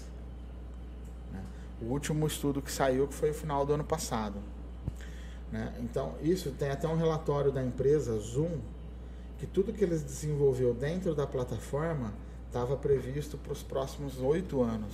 Eles tiveram que desenvolver em poucos meses para atender a demanda. né? Então, assim, eu fiz aula com o maestro da Áustria, com o maestro do Canadá, do México, e aulas extensas de três, quatro horas É online? online. Nossa, gente, que interessante. Então, assim, fez, a gente produziu coisas que antes era impossível. Que né, eu conheci maestros de poder trocar palavras, trocar ideia, é, que eu nunca pensei que eu ia ter o contato. Né? E assim, de repente você está numa mesma sala de. É a mesma coisa que o presencial? Não, não é. Não é. Tem aquela, né? O calor humano é diferente. Mas assim, só a oportunidade de você falar assim, oi, eu me chamo Rodrigo, para fulano, né? para o maestro, né? O maestro que eu adoro, o, o M. Henrique, que ele é, ele é maestro titular da Orquestra de Buenos Aires, foi fantástico. Que aí você vê ele no YouTube regendo. Aí numa hora você está conversando. Então a pandemia, eu, eu gosto de ver o lado bom das coisas. Né? Então quando veio a pandemia eu falei, eu preciso tirar al- algum proveito disso. Então assim, nas pessoas ao meu redor, teve as pessoas que sentiu muito, que sentiu muito. Perdi amigos, né? É, familiar, assim, para a pandemia, para o Covid, graças a Deus não perdi ninguém. Amém. Deus também não. É, mas assim, amigos próximos, amigos, né? Eu tive com um amigo meu de São Paulo, ele morava em Ribeirão, mudou para São Paulo e eu tava com uma peça do instrumento chama bocal dele. Ele me ligou, vou estar em Ribeirão, você leva para mim. Eu levei o bocal para ele. Acho que foi no- no- numa sexta-feira, vindo para cá, eu falei, ó, eu tô indo para Sertãozinho na sexta. Eu passo aí, deixo para você, nós trocamos uma ideia. E e, e vou para Sertãozinho. Ele falou, não, é, também tô corrido, tô, tô saindo sexta-noite. E aí, mas depois eu volto a gente toma um café e tudo. E na outra semana ele internou e, e, e faleceu. Então assim, eu falei, dessas tristezas a gente vai ter que sair com algo bom, né? E assim, as pessoas do projeto cresceram muito. Cresceram muito. Que nem a, desde a edição da imagem até a edição do vídeo, que não tinha, da edição do áudio, que também não tinha, porque a gente, ah, vamos produzir, vamos produzir, como vai fazer? Ah, eu faço isso, eu faço aquilo, foi tomando pontas e foi organizando, e a gente fez, assim, teve um ano de 2020 que eu fiz uma pesquisa sozinho, mas eu fui pesquisando pelos perfis de, de projetos que eu conheço, de grupos profissionais. É, os grupos que produziram mais vídeos não produziu nem a metade do que a gente produziu em 2020. Isso. É vídeos de vocês tocando? Isso, tocando. É. Tem alguns que a gente já tirou do ar. Porque assim, como a gente começou meio que, Amador? que amador na raça, Uhum. a gente foi melhorando. Quando a gente foi melhorando, chegando, que nem tem alguns vídeos que a gente olha agora, tem a editora de vídeo, que tem alguns vídeos que ela não gosta desse vídeo. Aí apaga. Porque ela. Não, alguns deixa- a gente tirou, Ah, alguns sim. a gente mantém. Mas assim, que você olha e fala, nossa, como melhorou. Então, é, é importante. Sim. Então todo mundo cresceu. Então, apesar das dificuldades, a gente conseguiu trazer algum benefício. Mas para quem foi impossibilitado mesmo, que foi que eu senti que nem você luta, né? Aham. Cara, deve ter sido muito ruim. Muito, muito. Porque muito, né, eu não tinha atividade de reger o grupo, mas eu tinha o contato de ouvir, auxiliar, fazer o arranjo. Eu tinha as outras atividades, eu mantinha as outras atividades. Né? Mas a, a falta prática de ter o grupo para reger foi muito ruim. Agora a pessoa que foi, que nem você, de, de não ter a prática da luta, é, da pessoa que foi impossibilitada mesmo de exercer a profissão de fato, que nem quando a Orquestra Sinfônica de Ribeirão voltou pro palco, nossa, teve um músico que estava emocionado de subir no palco para ensaiar, Nossa. Né? gente. porque assim, foi muito dolorido. E, e a pandemia também mostrou que a arte é importante, né? Nem aquela profissão que às vezes o pai não apoia o filho de ser músico, né? Que não tem uma estabilidade, vem a pandemia e mostra que nenhuma profissão é estável. E a música foi uma das mais nessa questão de atender o público, de gerar entretenimento, de gerar uma, um conteúdo de distração, mas foi uma das mais afetadas financeiramente. Né? Porque teve coisa que parou. Né? A gente, como a gente tem uma continuidade de um projeto formal, a gente sofreu em 2020, né? sofremos é, com, com alguns cortes e tudo mais, compreendo pelo que foi alegado, mas assim, não foi culpa nossa, então tem, isso vai gerar uma discussão.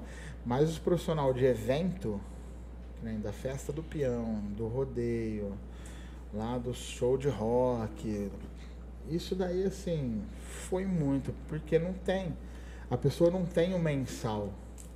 Que nem o músico que toca no barzinho, ele não tem o mensal. Mensal é. Ele não tem o salário. Então ele toca e recebe, ele toca e recebe. O bom do músico que, vive assim, ele sempre tem dinheiro no bolso, né? Às vezes a gente que tem o salário chega no final do mês, né? Tá lá o dia 25 e fala, meu Deus, é dia 25 ainda, né? E demora até chegar no pagamento de novo. E assim, esse músico, ele tem dinheiro todo dia, só que se ele não souber controlar, ele se perde, porque aí ele não tem o dinheiro, né? Ele Sim. tem e não tem. Então, esse pessoal que, que foi. Aí veio as lives. Mas assim, você pega hoje, e surgiu muitas críticas, né? Do, do pessoal que eu não sei na onde tem a cabeça. Quantas pessoas é envolvida num show do Gustavo Lima, por exemplo? Só a equipe dele. Sua equipe, Só a equipe dele. Eu acho que muitas, né? Muitas. O que, que é muito? umas 30 Ah. pessoas? Eu acho que umas. É, 150 pessoas? Não, é, não chega a tanto, mas ó, 50, 30, por aí, não? Depende do show. Se você pegar uma estrutura completa, diretamente só da equipe do Gustavo Lima, você tem aí em torno de umas 80 pessoas. Então o show banca isso. Incluindo tudo, segurança. Não, não, só a equipe do Ah. dele. Equipe de som, músico, montagem, desmontagem, produtor, né, figurinista. que- Então assim, é uma equipe é uma equipe muito grande. E quando você pega e tra- transforma isso para uma live dentro de uma casa, você não consegue arrecadar dinheiro para manter todo mundo. Aí falaram, ele foi um dos apedrejados, né? Ah, mas ele é milionário. Não, mas, pô, peraí. Ele não precisa, não tem, não, como que ele vai tirar do bolso dele? É, ele cons... E tirou. Tenho certeza que ele tirou. Tenho certeza. É que nem teve empresário que ficou impossibilitado de, de abrir loja e tudo mais, que perdeu bilhões para manter funcionário. Ele tem essa obrigação? Não, não tem. Mas aí vai do bom senso. Então, é, o, o, qual que é a mensagem disso? Para os pais sempre incentivar, porque se o filho gosta e é aquilo que ele quer, ele vai dar certo. E a pandemia nos mostrou que precisa. Tanto que assim, eu estou vendo um movimento de leis, de, de- que está melhorando a situação, vai melhorar a situação das orquestras. né? Teve alguns erros aí na, na Lei Rouanet, né, nas últimas semanas, que eu creio que é um extremo que é para consertar alguma coisa, espero que seja, é que vai prejudicar um pouco, é, mas eu vejo um, momen- um- um movimento de, de melhora, porque viram que é importante, a arte é importante. Não só com a música, como teatro, como. né? Estamos hoje num podcast porque isso fomentou esse. Né? Isso aqui gera experiência para você, para você, para o pessoal todo, que futuramente pode. Pode ter. É um trabalho. Sim, eu queria é, falar aqui que as inscrições estão abertas né, para os nossos alunos. Quem quer participar do nosso podcast. Fazer parte da nossa equipe. É, e estão abertas. É, porque a gente passa nas salas, ah, e o podcast, ah, eu queria participar. E as inscrições estão abertas, tá no Instagram da escola, só é procurar o Emerson, a Tati, eles vão explicar tudo certinho. É a partir do, do nono até o segundo? Até, o- até o terceiro? Ah, sim. Tá recrutando geral aí pra fazer parte. É bom. Tô E, expandindo, e- vai ter mais projetos também. e eu incentivo, porque assim, é, eu não sei como funciona a estrutura, mas às vezes pode ampliar, né? Para mais dias, para mais atendimento, né? E eu tenho certeza que, a que o aluno que assiste o podcast, ele não sabe nem da metade dos equipamentos que tem aqui. Não, nem imagina. É. É, É, muita não- coisa. É Então, pior ó, que eles então- vêm aqui, né, por causa dos computadores. Ah, Mas, sim, mas é, tá é. tudo- a maioria tá guardada. Não sabem como mexer. É, como que. É, então, sim. então isso é uma experiência que mais pra frente você pode. Você pode. Né? Né, Eu comecei. Eu comecei a tocar na banda da escola e de repente. Meu primeiro trabalho como profissional, porque eu falo quando você é remunerado, você é profissional. Você está ganhando dinheiro com aquilo. Eu tinha 14 anos, chegou o carnaval, veio um, um amigo meu falou, ó, fulano é, me chamou pra tocar umas marchinhas lá no calçadão. Eu falei, vamos? Eu Falei, ah, vamos? Não, vai ter um dinheiro. Eu falei, opa.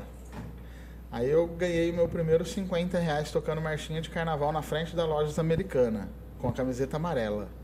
Nunca vou esquecer. Eu falei, nossa, tô tocando, fazendo o que eu gosto e dá um dinheiro. Que instrumento você estava tocando? Trombone. Trombone. Eu já tocava. O meu instrumento de ofício é trombone. É, é instrumento de sopro. É, aquele que Né? faz assim. Sim. né? Por favor. É, então, é, eu falei, olha, né? Então vamos juntar. E isso vem, aí voltando lá, né? Olha, tanto de, as pessoas que estão aqui para fazer um, um podcast, uma, uma entrevista aqui, um bate-papo. Aí você imagina num show, é muita gente que precisa. Às vezes, ah, o show de fulano custa 150 mil. Aí o pessoal olha, nossa, mas 150 mil, o cara fica rico, porque ele faz 30 shows no mês. Tem pessoas assim da sua Fica. família, é, seu pai, sua mãe, irmã, que tocam instrumento ou não? Não, Meu pai toca um violão lá, mas ao modo dele, né? Aí Eu, eu- meu- o meu cunhado é, é percussionista. É, eu e meu cunhado é, é até brinca com meu pai que ele toca todas as músicas que ele conhece com três acordes no violão, né? E ele canta todas, né? Então meu pai toca e tem o meu cunhado que através da música ele conheceu a minha irmã, casou, né? Ele é percussionista profissional, produtor, tá fazendo faculdade também, já foi professor da banda, só que ele foi mais pro lado da música da, da música popular, ele é- trabalha num estúdio, já foi percussionista do João Bosco e Vinícius, toca com as duplas tudo aí, produz muita coisa, gravou um monte de DVD já.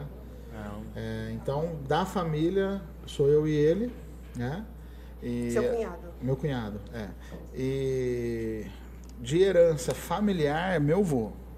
Mas meu avô não era um profissional da música, ele era um autodidata. Ele, ele, não é que ele não sabia ler, ele tinha dificuldade de ler, é, mas ele tocava, tocava violino, tocava acordeão e tocava violão. Ai, gente, eu acho tão lindo quem sabe tocar violino. É, e, então eu acho que eu, que eu trouxe isso dele. E assim, eu não acredito no dom, eu acredito na facilidade. E eu assim, eu sou um músico que eu não tive facilidade para chegar ao, ao, que eu cheguei, estou buscando ainda, porque nunca para de estudar. É, é, é, muito, é muita batalha, muito estudo, então não tem dom, né? Sim, e é. assim, de todos os lugares que você já foi, qual que foi o maior lugar ou o melhor que a sua profissão te levou? É difícil falar. Porque assim, são emoções diferentes. É, e assim, até me arrepia, mas na, na minha vida, é, Deus foi muito generoso. Foi, é, porque as coisas aconteceram de, de, de, de, maneira rápida. Não sei se foi pela dedicação ou alguma coisa. Mas assim, é, eu já tive em lugares que eu nunca que eu nunca imaginei estar, que a música me levou. Né? Eu conheço a Europa, conheço a Espanha e as Ilhas Canárias, onde estourou o vulcão lá esses dias para trás. Caramba. É, e também fui para os Estados Unidos através da música. Né? A música me levou a esses lugares. Então, assim, por que eu falo que são sensações diferentes? Porque, assim, eu tenho um terceiro lugar com a banda que é tão satisfatório quanto o título nacional de 2019. Então você tem um título nacional e você tem um terceiro lugar. Emoções diferentes. É... Quando eu falei, eu vou estudar trombone, porque meu pai falou, falou, ó, tá, beleza, tá tocando aí, beleza, tocou lá, tá tocando no grupinho de pagode, vai aqui, vai ali. Você precisa se profissionalizar, você precisa buscar o professor calhou de, da prefeitura implantar esse projeto a ser indicado. A partir dali eu conheci o José Maria, que foi meu professor de trombone, meu professor, primeiro professor específico de instrumento.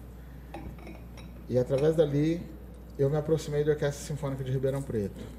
Né? Com quatro meses de aula ele conversou com o maestro Reginaldo. Mas, não, não, obrigado. É, maestro, tenho esse aluno aqui, eu queria que o senhor ouvisse ele para ele tocar na orquestra jovem. Aí o maestro me ouviu e eu fui tocar na orquestra jovem da, da Orquestra Sinfônica de Ribeirão na época. Isso, se eu não me engano, 2003 ou 2003, 2003 2004, agora não vou lembrar. É, quatro meses de orquestra jovem, chegou o meu professor, a Maria, e falou Vai ter concerto com orquestra, eu coloquei seu nome. Então se prepara aí. Falei, mas teve ensaio ontem, o maestro não falou nada. Ele foi embora. Eu fiquei com aquilo na cabeça. E eu estava ajudando ele no arquivo da orquestra. Né? Aí eu fui lá no outro dia para terminar de fazer as partituras, porque o, o concerto de uma orquestra também envolve muitas pessoas. Tem uma profissão na orquestra que chama arquivista. Ele é tão importante quanto o maestro, porque é ele que prepara todas as partituras da orquestra. Né? E eu tava fazendo esse trabalho, eu falei, falei, ô Zé, mas você falou do conselho da orquestra. O maestro não falou nada, ele falou, não, é a orquestra principal. Como assim? Né? Eu tenho, tinha alunos que faziam aula mais tempo, mas eu fui escolhido. Eu falei, então, eu tenho que. Então a minha dedicação aumentou. É, então foi uma emoção muito grande, né? Você sonhar. Eu lembro que eu ia assistir a orquestra de Ribeirão com o maestro Roberto Minchuk. Falava, nossa, que sensacional, né? Essa orquestra. Olha. Mas eu nunca, sabe, projetei. Falei, um dia eu vou estar tá aí, né? E passou. Fui estagiário da orquestra durante dois anos e foi uma experiência incrível, né? E, e foi acontecendo. Então, assim, eu pontuo tocar a primeira vez como os, os feitos mais importantes, assim, os maiores lugares, né? É, a ter a oportunidade de ter um projeto e direcionar pessoas, ganhar os títulos da banda e ver os alunos, né? Aí não são os lugares que eu cheguei, mas que eu proporcionei a chegar. Mas para mim, assim, três emoções muito grandes foi é, foi quatro. Quatro. É que você vai lembrando, né? Mas são emoções diferentes, então eu não posso citar qual foi a maior. É, foi conhecer um compositor que, assim, eu gostava muito, muito, né? E aí tava uma roda de conversa lá em Tenerife, nesse, nesse congresso que eu fui. É, esse compositor, ele, tipo, é, é famoso, assim? No, no, no meio bandístico é, ele chama Martin Ellerby, né? E tava lá e, e eu conhecia a obra, eu conhecia a música dele, né?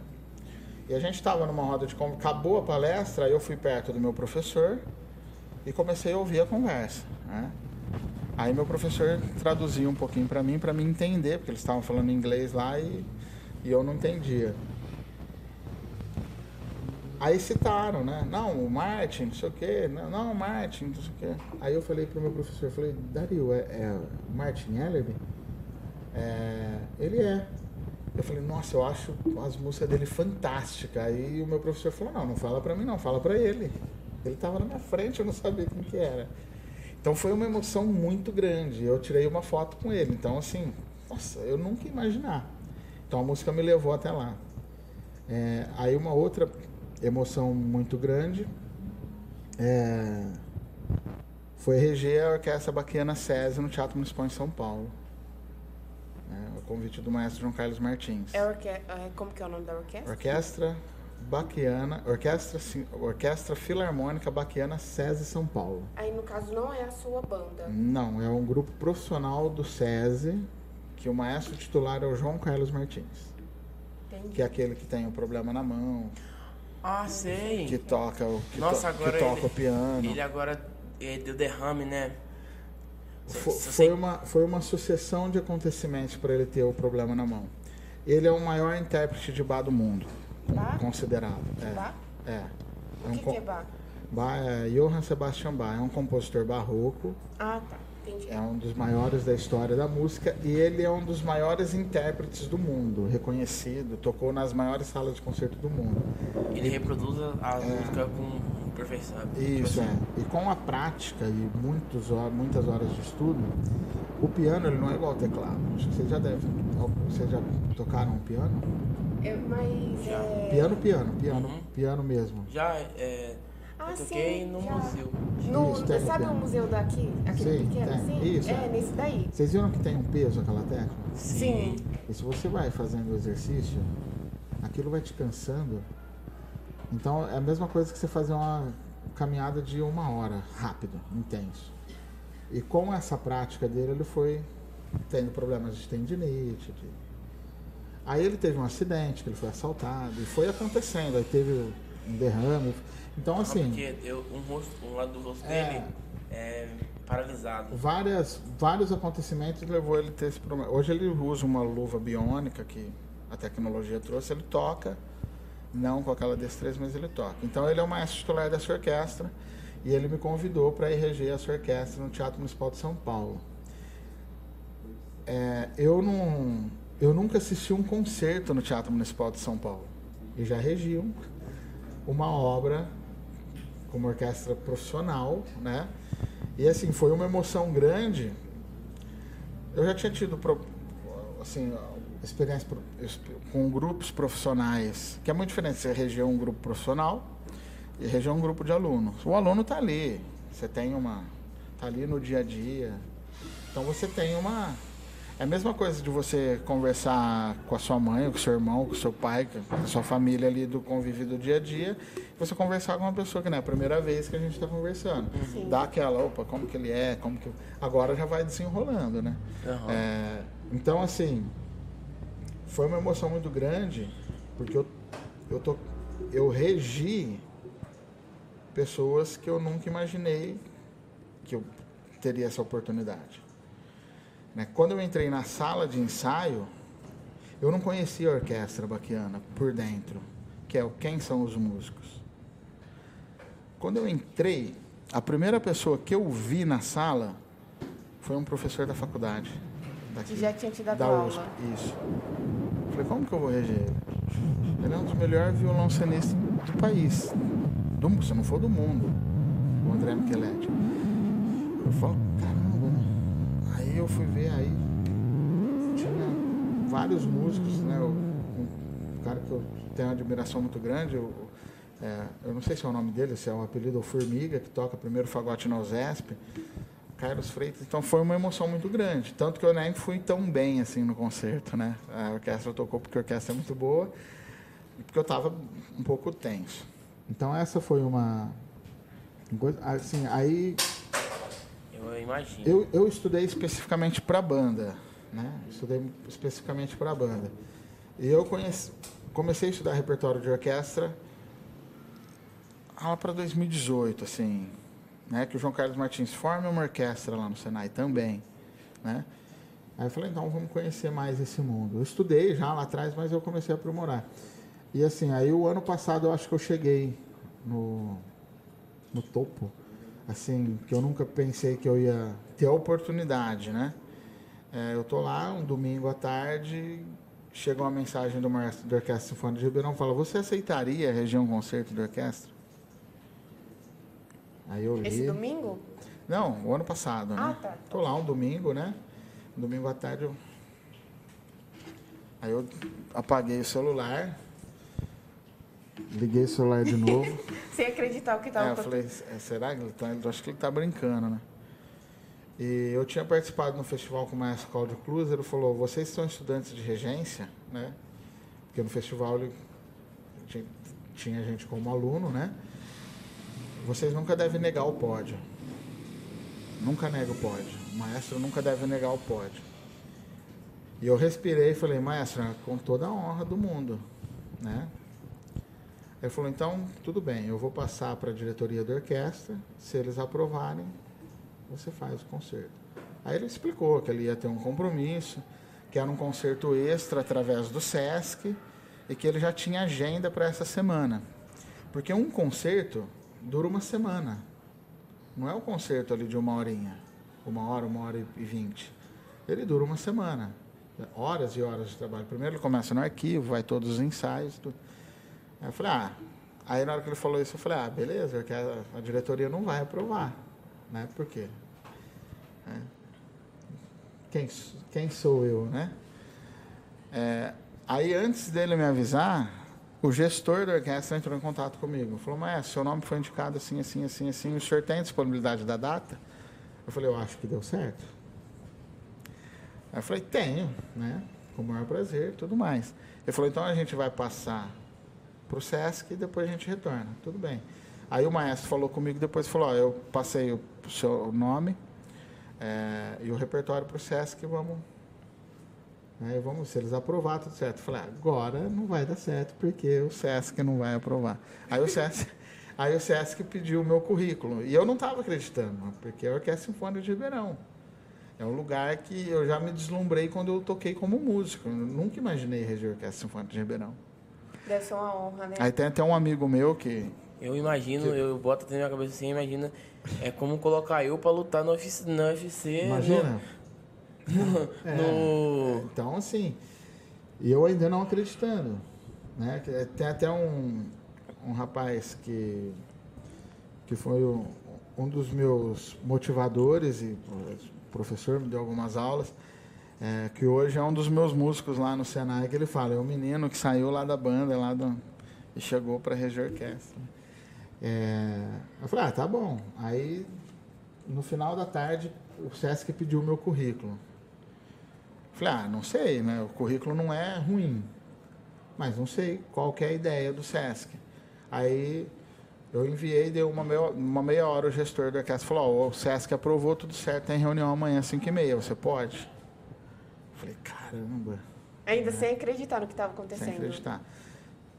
Eu acho assim, foi uma da- das maiores emoções, assim, de, de receber o convite por, por, assim, por um monte de coisa. É o reconhecimento do que a gente produz e estuda, é, a confiança do maestro, titular da orquestra, a confiança da diretoria, porque não era um evento da orquestra. A orquestra estava sendo contratada pelo SESC, que é um dos maiores é do- dos maiores fomentadores de cultura do país, né? E não ia ser um evento ali, Ia ser um evento aberto para o país inteiro, no canal do Sesc Brasil.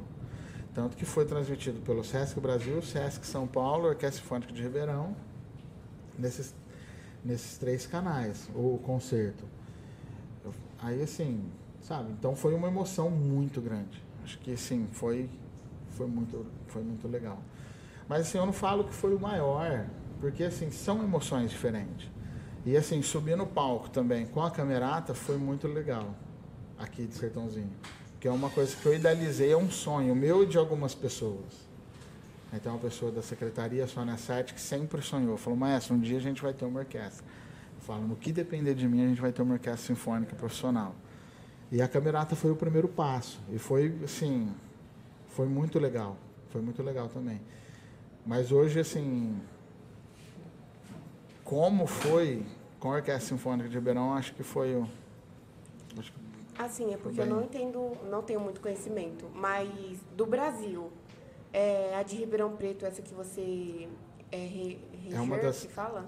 Isso, é, É, Ribeirão. foi a maior do, do Brasil? Ou tem. Assim, a- é, é difícil falar porque aí são realidades, situações e momentos.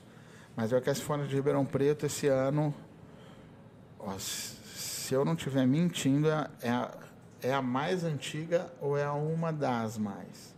Esse ano completa 100 anos de atividade. Caramba, 100 anos. É. Então, assim, no meio de música, quando vai, é, que aí a gente se apresenta. Ah, você é da onde? Ribeirão Preto. Oi, orquestra. Você toca na orquestra? Você faz parte da orquestra? Então, a orquestra é um símbolo. né? Quando eu cheguei na Midwest, em Chicago, nos Estados Unidos, é, que eu falei que eu era do Brasil, em Ribeirão Preto, um compositor sueco que falava português, você é do Brasil, Ribeirão Preto? Você toca na orquestra de Ribeirão Preto? Então, para você ver a dimensão que é a Orquestra Sinfônica de Ribeirão Preto.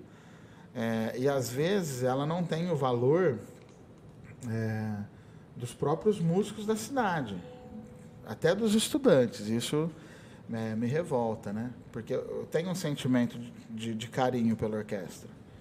E assim, quando eu vejo alguém. Porque tem umas pessoas que, que, que sempre gostam de diminuir, né? Sim. É, que nem ah, essa. Ah, eu tenho essa taça.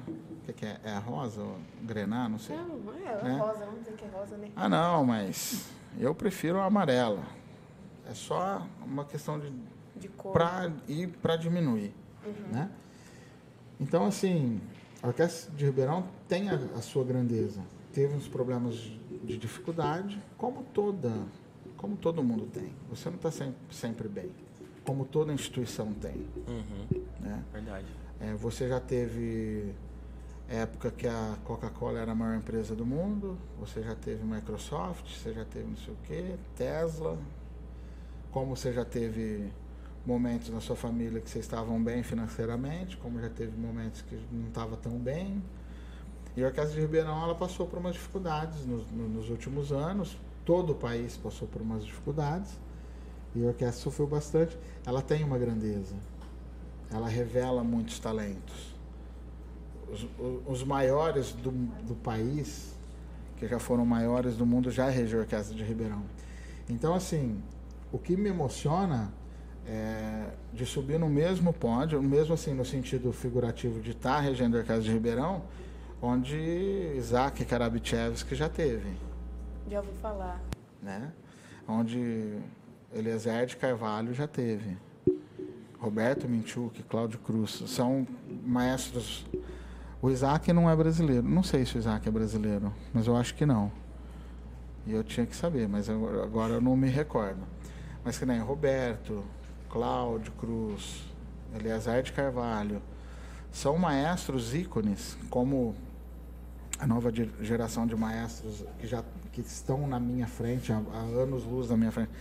Maestro Reginaldo Nascimento, que é o titular agora, que teve a, a confiança de, de, me, de me fazer o convite. Então, assim, tá no mesmo lugar que essas pessoas e, assim, tem pessoas da orquestra que tocam na orquestra desde a época que eu fui estagiário com 20 anos de idade. De repente eu estou na frente e tenho que falar para aquela pessoa, não, você tem que tocar assim, não é. é muito difícil, é muito complicado. É uma responsabilidade que é, eu vou tem que eu vou lembrar os nomes que eu to, que eu lembro que eu toquei junto na orquestra que eu tive o prazer de reger. Tem o Ramela, tem o Valtinho do contrabaixo, tem o, o Bogdan, o Sérgio. São mestres, são pessoas que conhecem muito de música. Que eu tenho certeza que, sim, só com a vivência da orquestra, eles sabem muito mais de música do que eu. E de repente eu estou numa posição de conduzi-los. Então, é uma sensação de. É um, assim, eu acho que é, não, não dá para explicar, assim, eu vou né? pegar o exemplo, tipo, quando os professores pedem para a gente fazer uma apresentação. E aí o professor senta lá na mesa, na, na mesa do aluno e faz seu, faz seu show. E a gente olha o professor e fica, poxa, como que eu vou fazer aquela apresentação para uma é. pessoa que se chegar aqui não vai nem pensar, vai simplesmente falar. Eu acho que é um, então, é um bom exemplo. Então, assim. então é, é, um, é, um, é um misto de, de sensações. Né? É, o, o concerto que eu regi da orquestra foi só cordas. E foi um repertório muito difícil. Sim. Então, duas, duas obras eu já conhecia, já tinha, tinha conhecimento, e uma foi nova. Que era a mais simples. E assim, é, você olhar para um músico, uma que tem quase o dobro da sua idade, tem a idade, quase a sua idade que você tem de cadeira de orquestra, ele conhece muito mais de música. Até por questão da experiência, né? E de repente você tem que olhar para esse músico e falar: "Não, eu preciso assim". É muito complicado, porque talvez ele veja de outra forma. Aí vem aquela ideia que o maestro precisa juntar as ideias, uhum. né? E é muito, muito, muito, muito interessante isso. Então, assim, ver músicos que você sempre teve admiração e de repente você tá junto e de repente você tá conduzindo é muito, né? É, é uma sensação é, diferente da Baquiana, por quê? Né, eu tinha uma admiração pelo Formiga, tenho uma admiração pelo, pelo Micheletti, mas assim, são pessoas mais distantes Agora, eu convivi na Orquestra Sinfônica de Ribeirão quando eu estudei trombone com o José Maria, que foi quase seis anos. E eu trabalhei no arquivo da orquestra. Então eu tinha contato com essas pessoas. Creem. É, quando eu cheguei, falaram, maestro Rodrigo de Jesus. Rodrigo de Jesus. E quando vem um maestro convidado para a orquestra, a orquestra cria uma expectativa. E assim, quando eu entrei, que aí um, um, amigo, um parceiro, um, assim, posso falar que até um braço direito, o Hugo, é, ele me apresentou para a orquestra, né? Falou, isso. E até então, uh, o Valtinho, que é o contrabaixista da orquestra, ele olhou assim, ah, nem imaginei que fosse você, porque eu tenho um apelido de infância, que eu carrego ele para uma parte profissional, é, que é tiozinho. O pessoal me chama de tiozinho desde criança. E eu trouxe. Não foi? É. Então, assim, já teve o caso do meu pai ligar na banda que eu tocava, falar com o maestro, preciso falar com o Rodrigo, maestro, mas não, não tem Rodrigo aqui não, né? E o Valtinho falou, pô, você que é um maestro, então, né? Então, assim, é, então a expectativa da orquestra também muda. E eu tive um apoio muito grande dessas pessoas. Assim. Que nem antes do concerto eu estava. O meu o lado bom é que eu consigo acalmar. Então antes do concerto, mas assim, aí vem o meu professor, o José Maria, que ele não, ele é inspetor da orquestra, ele é trombonista e inspetor. Ele veio do meu lado e falou: "E aí, tudo bem?" Eu falei: "Tudo bem."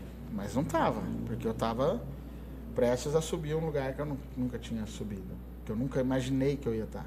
Aí ele falou, fica calmo que vai estar. Tá. Se você está aqui é porque você é capacitado. E assim, o apoio foi, foi muito importante, tá? Me emociono. Vamos esperar. Bebe uma água, fica tranquilo. E esses músicos mais, mais antigos da orquestra, que teve uma convivência comigo lá de quando eu comecei como musicista, foi muito importante. Foi muito importante. É, aí duas pessoas também que vieram para esse concerto, o Ricardo e o Samuel foram extraordinários violinistas, assim. O Ricardo espalou a orquestra, é, o Hugo, o, o Guilherme da viola. Então, assim, são pessoas que, sabe, não, vamos lá, estamos com você. Porque é difícil a posição. Porque, assim, quando você começa a tocar dentro de uma orquestra, você tem pessoas do seu lado. Às vezes tocando igual, ou mas você tá lá. Você tá lá no meio. Eu falo, ah, começar a tocar violino na orquestra é um pouco mais fácil. Por quê? Ah, você vai tá lá, você vai tocar segundo violino. Seu primeiro concerto com uma orquestra profissional. Você é o segundo violino, mas tem mais cinco, seis com você. Trombone já é mais difícil. Que aí se você vai fazer segundo trombone, você é sozinho. Mas você tem o primeiro trombone e o terceiro trombone. Que estão ali do seu lado. Quando você vai reger um grupo profissional, é você. Você é o maestro. Você é, você é a referência de todos. Você se torna uma referência. Então, assim, essas pessoas me abraçou e, e me deu um apoio muito importante. E, e e foi muito legal a experiência. E depois eu tive o prazer de fazer dois ensaios com a orquestra principal. E assim, eu participo dos ensaios da orquestra, eu sento lá atrás, fico anotando, vejo como o maestro está fazendo, para mim, para me inteirar. Porque a minha especialização, primeiro, foi em banda. Eu estudei no Conservatório de Tatuí, regência de banda, com o professor Dario Sotelo, que é reconhecido internacionalmente. É, e é diferente uma banda sinfônica, uma banda marcial e uma orquestra sinfônica. É isso que a gente. Já é uma pergunta já. Tem muita gente que não sabe qual a diferença de orquestra pra banda. Então, assim, Regente com a orquestra e a banda. Tipo, Isso. a é, diferença. Primeiro eu vou falar da diferença das formações. A orquestra sinfônica é o grupo geral, total. Engloba todos os instrumentos. Tudo. Então, dentro da orquestra sinfônica, você tem os outros grupos. Então, você começa, tira as cordas. Então, você tem uma orquestra de cordas. Se você tirar as cordas, você tem orquestra de cordas. Fica sopros e percussão.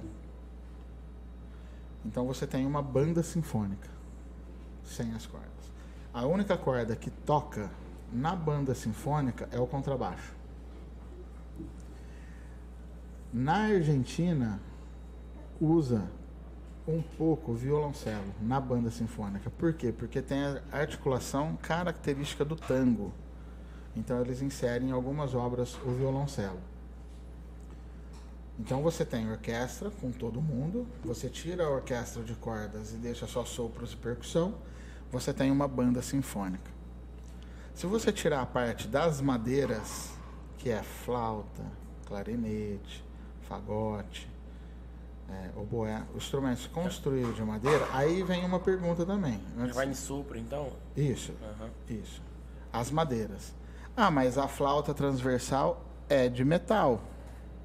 Tem flauta de metal? Nem sabia. Tem. Mas a origem da flauta é a origem da flauta é de madeira, é um instrumento considerado de madeira. Como o saxofone, ele é de metal, mas o que faz o som do saxofone é uma palheta que é não é nem madeira, é bambu. Mas antigamente usava-se madeira. Aí viram que o bambu era mais Melhor. Ma- ma- mais viável para a situação. Então, se você tirar essa situação, então você tira os sopros das famílias das madeiras. Você tem uma banda marcial, que é o nosso projeto que tem aqui. Que é só sopro da família dos metais e percussão. Então você tem trompete, trombone, bombardino, tuba, trompa, flugelhorn, cornets. O que é esses dois últimos que você falou? O flugelhorn ele é um trompete um pouco maior, né? É, podia, podia, podia ter trazido alguma coisa. Pode ser numa outra oportunidade também. Pode ser. É, mas tem uma série no, no YouTube. É no YouTube ou no, no Instagram, né? No Instagram que a gente conta os instrumentos que tem na banda. Tá lá a especificação, o que é a foto. Então tá, tá todo. Em... Pode divulgar o Instagram aqui Sim, pessoal. é, como que tá lá? É banda. Banda underline da, juven, da underline juventude. Mas eu acho que se colocar banda da juventude, eu acho que já, já, Aparece. já aparece. Uhum, No, tem YouTube, Facebook, Instagram e Spotify. sim. Tem na- nessas plataformas. Eu acho que as, as plataformas de streaming, eu acho que tem, tem quase todas, né? Aqui o Spotify é o, é, é o líder aí. Aí se você tira os metais, você tem a banda de percussão. Né? E dentro desses, dessa característica de cada família dos instrumentos, é, você tem os grupos também. Você tem quarteto de corda, quarteto de sopros, quarteto de madeiras, quarteto de saxofones, quinteto de metais, duetos. Aí É muita coisa. é muita coisa, né? É, então essa é a diferença das famílias, né? Da, dos grupos. Agora a diferença de reger um grupo ou o outro, uma dif- diferença técnica. Alguns regentes, né? Alguns maestros não sentem, mas é uma diferença que eu sinto. A banda é precisa. A banda é muito mais precisa. Porque o som é mais projetado. Né? Você soprou, o som já sai. Aham. Já responde. Quando você coloca cordas, o som fica mais macio Se perde um pouco. e. Não, não se perde, mas ele é um pouquinho mais atrasado.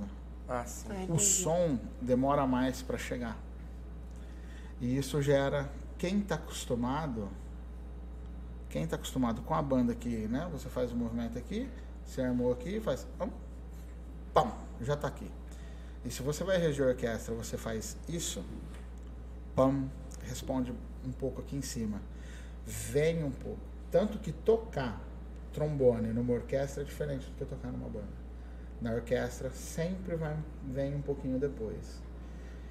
É, com, a, com o hábito que você vai estudando e vai praticando, e vai ensaiando e vai tendo uma vivência, isso se torna comum. Uhum.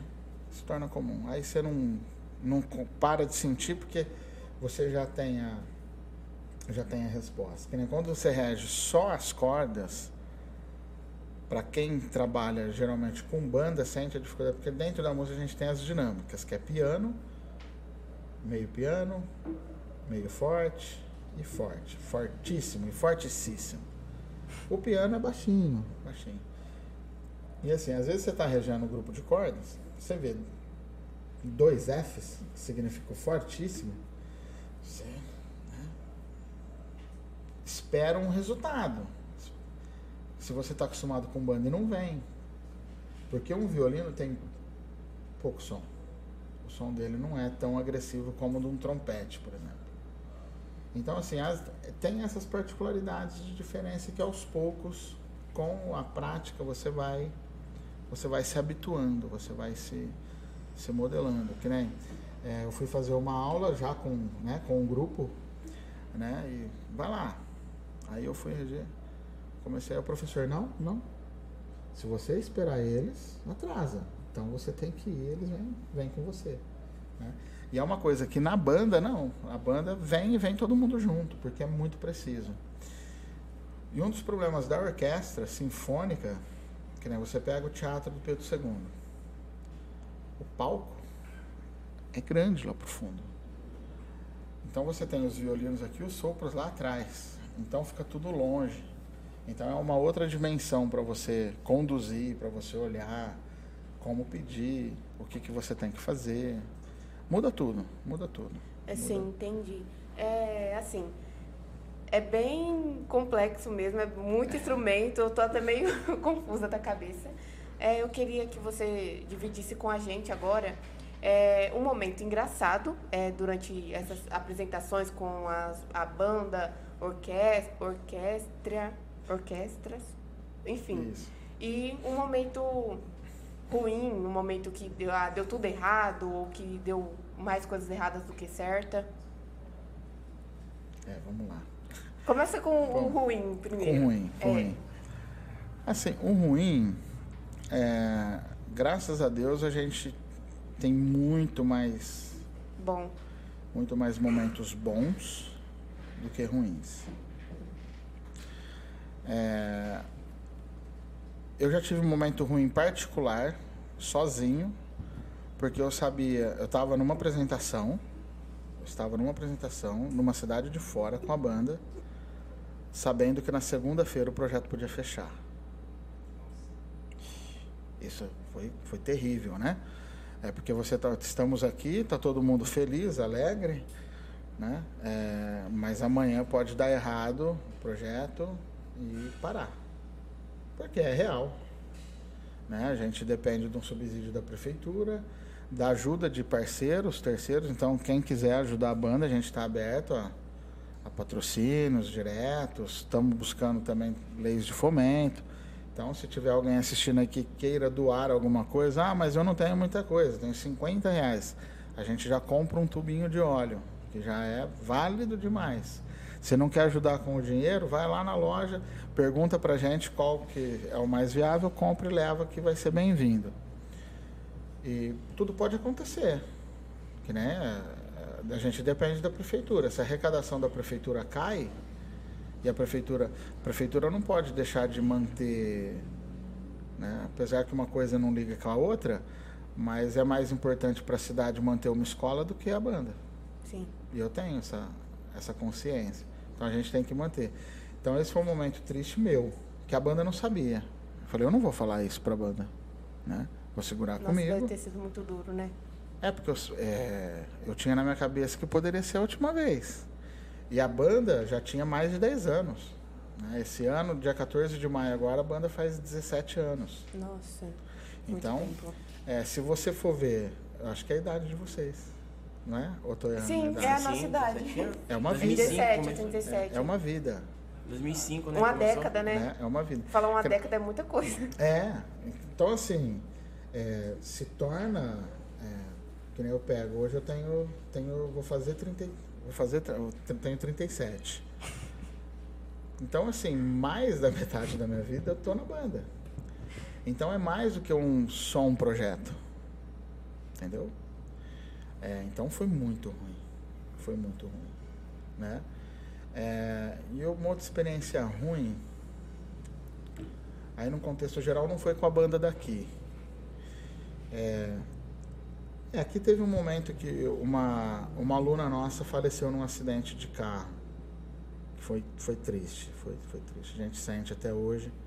Às vezes vem, vem algumas lembranças que fica marcado, né? Fica marcado uma pessoa que teria toda a vida aí pela frente, interrompe ela, acho que ela tinha, não tinha 18, né?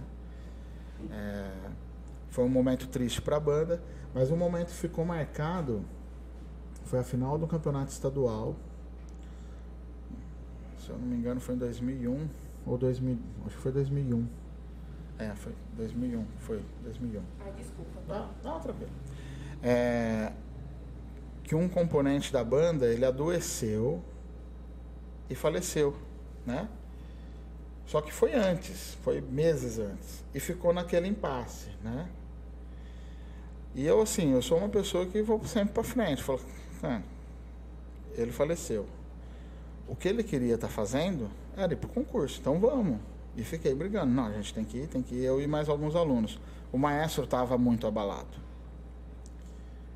E assim, resolveram fazer uma homenagem para ele antes da banda tocar.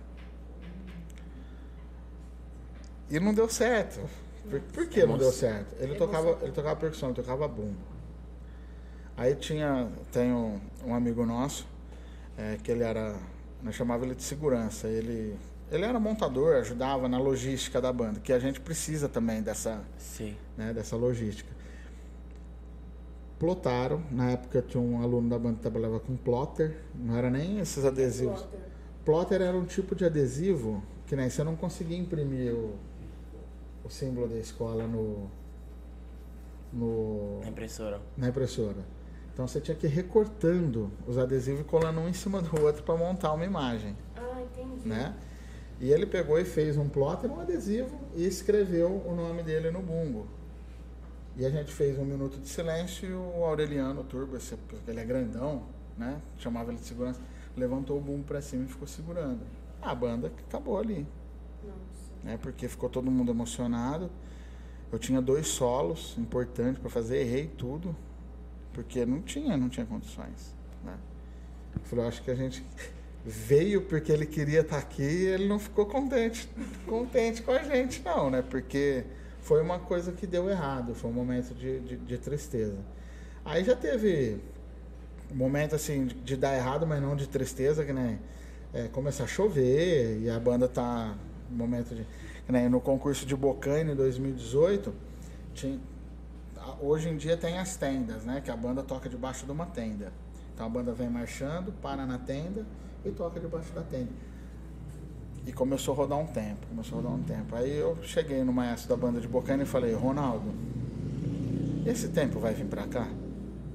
Aí ele chamou um outro rapaz, e aí, o que, que você acha? Aí o outro rapaz, um senhorzinho já, falou, ah não, pelo, pela vivência que eu tenho, não, isso aqui vai lá para vai lá pro rumo de Jaú lá e não vem pra cá não.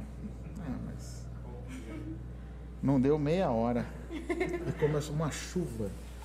E estava longe da escola, os ônibus estavam um pouco. E os instrumentos. Então aí saiu todo mundo pegando instrumento, abrimos o caminhão do cara do som sem pedir, jogamos o instrumento para dentro. E foi.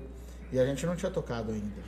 Só que nossos instrumentos já estavam montados, que já estava perto da apresentação da banda.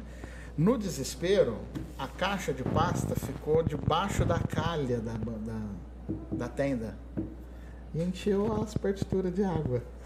Nossa, justo Foi um de momento. papel, né? É, foi um momento, foi um momento que deu errado. Mas graças a Deus foi, a banda estava bem ensaiada, as partituras, mesmo comprometidas, eu para tocar, a gente ganhou. Fomos campeões da, da etapa do Campeonato Paulista lá. Mas depois que a chuva passou, vocês tocaram? Depois, depois que, Ah, a, sim. que a chuva passou, com as partituras tudo molhado, a gente também parecendo um pouquinho molhado, né? É, então, o momento que deu errado é de ônibus quebrar na pista, essas coisas, é, geralmente essas coisas, né? Só esse momento triste aí do. Ele chamava o Rodrigo também, a gente chamava ele de Diguinho. Agora, um momento engraçado, aí é. Meu Deus, aí tem muito, né? É, no terceiro concurso da banda, eu esqueci o sapato. Ah, como assim? Aí eu brinco, lembra do CQC? Eu que lancei a moda do CQC. É, eu esqueci o sapato. E as bandas do dia, todo mundo com sapato branco. Mas você esqueceu o sapato como assim? Você foi de chinelo, descalço? Como assim? Não, porque a gente se troca no lugar. Ah, Concurso lá em Cristais Paulista. E eu esqueci o sapato. Que é mais formal, né? A roupa, né? Aí. Não, tem que ser terno. Tá no regulamento do concurso. Tem que ser terno, gravata. Né? Um concurso que eu não fui de gravata, teve um dos, dos competidores que denunciou tentando ganhar no regulamento. Eu toquei sem gravata. Eu participei, regi sem gravata. E eu falei, e agora? E eu não achei um sapato. Aí o, o outro professor que tocava falou, não, pega o meu. Falei, não, mas se você for sem sapato, vai perder ponto. Ah, eu não toco. Falei, se você não tocar, vai perder ponto. Falei, se eu for de tênis, não vai perder ponto. Então eu fui de tênis. E eu era meio maluco, tinha comprado um tênis prata, cara. E ficou lindo. E eu não sei agora com as tecnologias, né? Acharam essa foto e fizeram uma figurinha.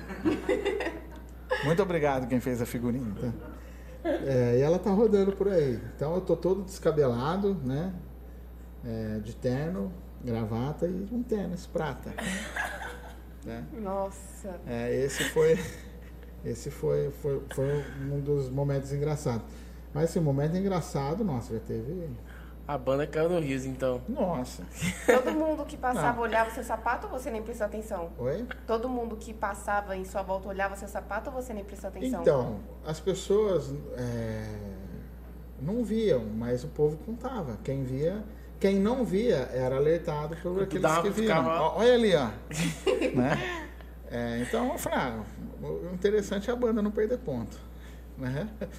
E, algo- mas aí o pessoal briga. Eu recebi essa figurinha aí faz no, no, no grupo aqui faz uns dias atrás aqui. né? Por falar em sapato, quando eu desci pra ir lá no banheiro, né? o Felipe me chamou a atenção. Nossa, mas você tá tão bonita. Mas esse sapato, eu tô com o sapato do meu irmão. Tá, gente? Porque eu não ia apresentar hoje, eu tô com o sapato do meu irmão. Olha só. Esse Ah, mas- sapato pra apresentação, acredita? Ah, Mas tá nem mas, mas lança moda. Aí o que eu falo, aí o CQ, a produção do CQC viu e colocou o pessoal dos repórteres de terno e tênis, né? Então, Aí eu brinco, é a minha defesa que eu lancei a moda. Mas assim, momento engraçado, nossa, teve vários. Concurso em Pereira Barreto. Alguém conhece Pereira Barreto aqui? Ah, Aqui de São Paulo? não. Da É. região de São Paulo? É lá em cima, lá chegando lá no Paraná, lá pra cima. Caramba. Ele é do lado do rio Tietê. Mas é tão longe que lá o rio Tietê já não é mais poluído. Que ele vem, né, sai de São Paulo, ele vem despoluindo pela própria natureza e pelas estações de tratamento. Então lá ele não é mais poluído. Então você tem Pereira Barreto, que é uma praia. Você não dá para ver o outro lado. Assim, você vê, mas é muito longe que é a Ilha Solteira. Que é a ilha, não é nem o outro lado do rio. Aham. E aí a gente assim. Eu sempre fui muito sincero. Sempre fui muito sincero. Então assim, se você me perguntar alguma coisa, você. Depende, né? Você vai querer ouvir a verdade ou não, né? E assim, aí chegamos lá no concurso Pereira Barreto, né? E tinha duas bandas fortíssimas lá, Bamol e a outra eu não lembro o nome. 2011 isso. Aí um dos alunos falou assim, né, ganhar aqui, você vai deixar nós dar uma pulada nessa praia aí, né? Ah, pode pular. Falei, não vai ganhar. e fomos, tocamos super bem. Tocou super bem. Só teve uma aluna lá que deu umas, umas erradas no prato lá, mas tocou super bem a banda. Falei, mas as outras vai. E vinha assim, a nossa banda nunca foi uma banda muito grande de quantidade de componentes. Nós estava com uns 30 componentes mais ou menos. Caramba. Essa Bamol veio com mais de 70. E eles encheram assim a a avenida. Eu falei, nossa, eu falei, não vai ganhar. Não, não vai dar pra gente. E tocou a Bamol, tocou essa outra banda e tudo bem, né? Aí espera o resultado, somar a nota, aí o avaliador desceu. E eu fui conversar com eles que são conhecidos, né? Eu fui cumprimentá-los e não sei o que. Não, ele falou, sua banda foi bem, não sei o que. Aí chegou o regente da Bamol. E o Frigideira, que é um dos avaliadores da- do dia, falou: a banda dele foi melhor do que a sua hoje, não deu, porque o- um dos avaliadores deu curso nessa Bamol, né? Eu falei: ah, ele tá zoando, né? Não deu. E ganhamos. E agora? E eu deixei eles pular no rio, né? Porque eu pensei que não ia dar certo. e deu. Ah, mas na hora que eu vi, cadê a banda? Sumiram, tá tudo. Mas isso tem um problema. Era uma hora da manhã. Você é Uma hora da manhã? Uma hora da manhã. É, então aí montaram no. E o, e o motorista do ônibus ficou louco. Porque tinha que vir embora, não tinha como dormir lá. Porque aí dorme no ônibus. E para convencer o, o motorista, dono do, do ônibus, a deixar a galera subir no ônibus todo molhado. Nossa, gente. Você via neguinho torcendo a roupa. Vieram dois ônibus lotados de nego molhado. Você acredita nisso? Faz. É, e foi é, o, um título lá de Cristais Paulista. é, assim, eu participei de todos os campeonatos de Cristais Paulista, desde o primeiro, que foi em 99, até o último, que foi em 2011, e teve um 2019 que a gente participou. Então, participei de todos. Vocês têm muita medalha? Ah, tem um pouco. Tem, tem bastante troféu lá. É troféu, né? É troféu. troféu. Ó, porque a banda é tricampeã paulista, campeã nacional, campeã da Copa do Brasil, campeã de Pereira Barreto, campeã da Vila Santa Isabel, campeã em Piracaia. Eu acho que é tricampeã em Santa Rita, do Passa Quatro. Tem, tem, tem um pouquinho de Aí troféu. também com, é, o tempo, né? Tipo, 17 anos, então. Sim. É, dá uma média mais ou menos de três títulos por ano. Título. Fora segundo e terceiro lugar. Que aí não dá pra contar. Ah. E fora título de baliza e banda de percussão também. Isso daí é só do grupo geral, da banda marcial, Mas né? e pra levar. É, é muita competição no ano. Como é que faz pra levar a- o pessoal? É Ônibus. ônibus, É. mas a, a prefeitura que disponibiliza? Geralmente sim, nem Ah, sim. sempre foi, mas Ah, geralmente sim. sim. Mas já teve parceiros que doou ônibus. Uhum. Porque é tem o ônibus, aí tem a. Tem Já a... teve, eu não posso falar a cidade o prefeito, mas já teve concurso da gente não ter condições de ir e a prefeitura falar, não, não tem condições, Porque assim, a prefeitura, se ela, esto- se ela tem um teto de gasto. Se ela chega ali, não tem o que o prefeito fazer. Esse momento de inflação agora é terrível para a prefeitura. É terrível para a gestão. Porque você tem um orçamento, você não pode estourar. Quando o preço sobe das coisas, você planejou aquilo ali. É igual a nossa casa, né? Só que na nossa casa, ah, você come carne três vezes por semana? Você come uma, come duas, beleza. É, na prefeitura não. Prefeitura, se ele tirar alguma coisa de algum lugar, o povo prega o pé, né? Sim. E teve uma oportunidade que tinha o concurso, a gente se inscreveu e a gente tem que confirmar antes se vai mesmo, porque são, são é, geralmente a cidade que, que faz o concurso ela gera alimentação. E- no banheiro, tô apertando. Não. E assim, ela. O que, que, que acontece? Ela tem toda a logística, alimentação e tudo mais. Então a gente mandou o recado para a prefeitura: ó, não vamos mais porque a gente não conseguiu o transporte. O prefeito da cidade que estava sediando, através do pedido do maestro, falou: não, a banda é muito boa, elas têm que vir. Então o prefeito da cidade que estava sediando mandou um ônibus pra gente. Ah, entendi. Pra gente não. É. Em relação à banda, é, como que faz para, como que funciona, como que faz para participar da banda? Da banda? Ah, é só procurar a gente. A gente tem os períodos de inscrições, né? Tá aberto. A gente tem algumas vagas remanescentes. Mas assim, geralmente, esporádico, se chegar lá, se tiver vaga, assim, a gente vê que dá para encaixar, é, a gente encaixa. É, mas é procurar a gente de terça, quinta e sexta, a partir das 5 horas da tarde. No fundo da Secretaria de Cultura. Na frente do Bradesco, ali do centro, é só procurar no portão do fundo, lá da praça. Né, do portão eletrônico. Tem um portão de correio, que é da delegacia, e tem um portão eletrônico, que é o portão da banda. É que não me vem na cabeça agora. É, mas você já falou como que surgiu a, a banda, como que é? Juventude, né? É, é banda, hoje é a Banda Marcial Municipal da Juventude de Sertãozinho, Sim, por lei. É. você- é, como que surgiu ela, assim? Foi assim, a Banda da Juventude foi um projeto do governo do estado que eles, o governo do estado forneceu kits de fanfarra e o pagamento de um monitor.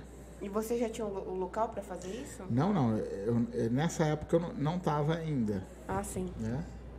E, e então criou-se a Banda da Juventude através do governo do estado. Foram, se eu não me engano, foram 88 municípios contemplados e Sertãozinho foi um deles. E esse projeto durou dois anos. E o, e o governo do estado cortou. Cortou a verba do monitor. E geralmente, quando corta a verba do monitor, os instrumentos ficam para o município e geralmente é, des- Ah, lembrei agora. Aí você falou é desca- descartado. você juntou o pessoal, aí eles deram, cada um deu uma parte do instrumento, alguma coisa assim? Não, esse daí é as bandas comunitárias lá Ah, dos tá. Estados É, Unidos. é. Mas foi mais ou menos assim. Aí o que, que aconteceu? Então falou, ah, e como o projeto era assim, era um projeto bem, bem social, bem assistencial, que fornecia pão, lanche, os meninos, era mais uma recreação. O, o prefeito da época, é, o Zezinho que era o prefeito na época, ele falou, não, não vamos, não vamos acabar não. Junto com o diretor de cultura da época, que era o Marcos Favareto. Não vamos acabar não, vamos manter. É baratinho pagar o professor. Aí pagava dois, dois professores para ir aos sábados de manhã. E aí nesse período, nesse período, nesse período, é, o SESI aqui de Sertãozinho fez uma doação de instrumento para a Casa da Cultura.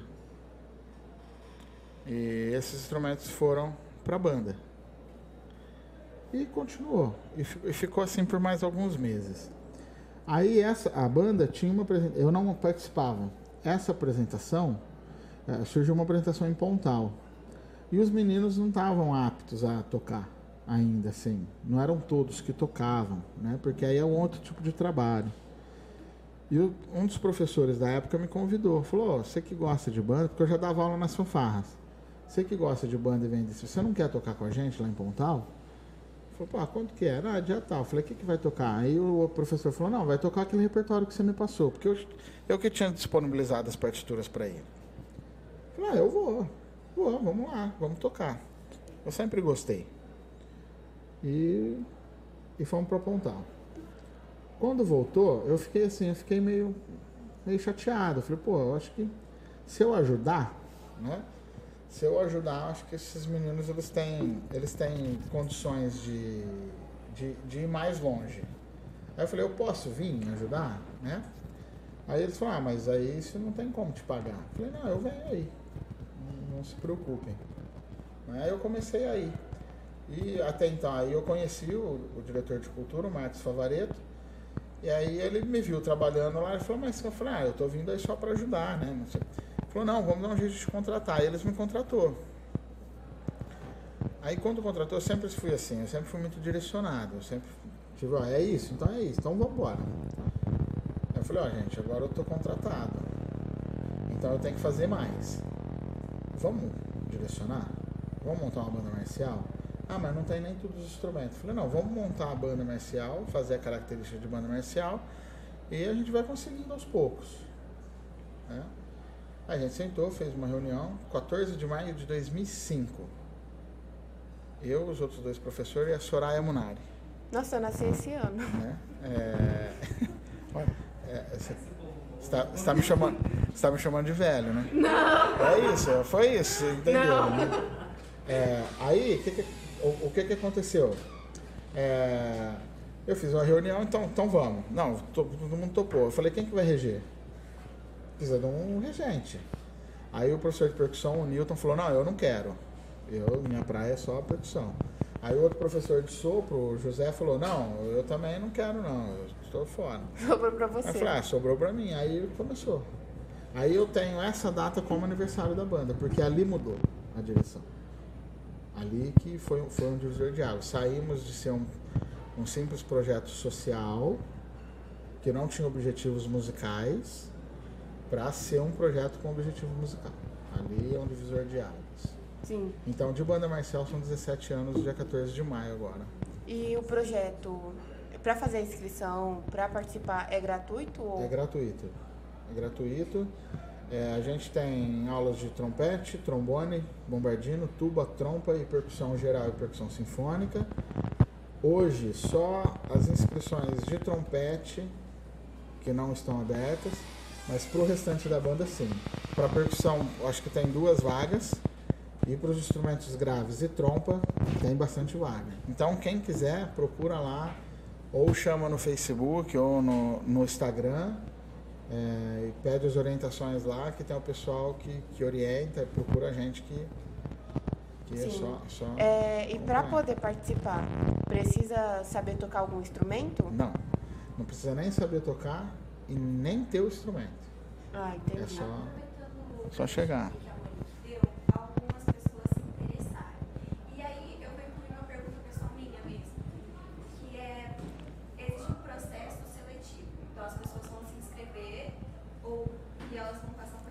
Hum.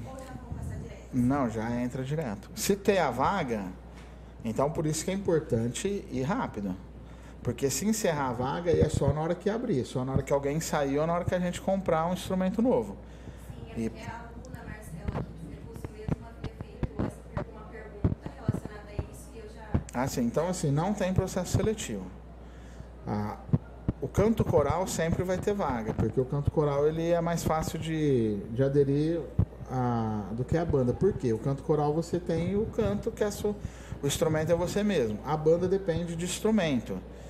Então é só procurar. O processo seletivo é ordem de chegada.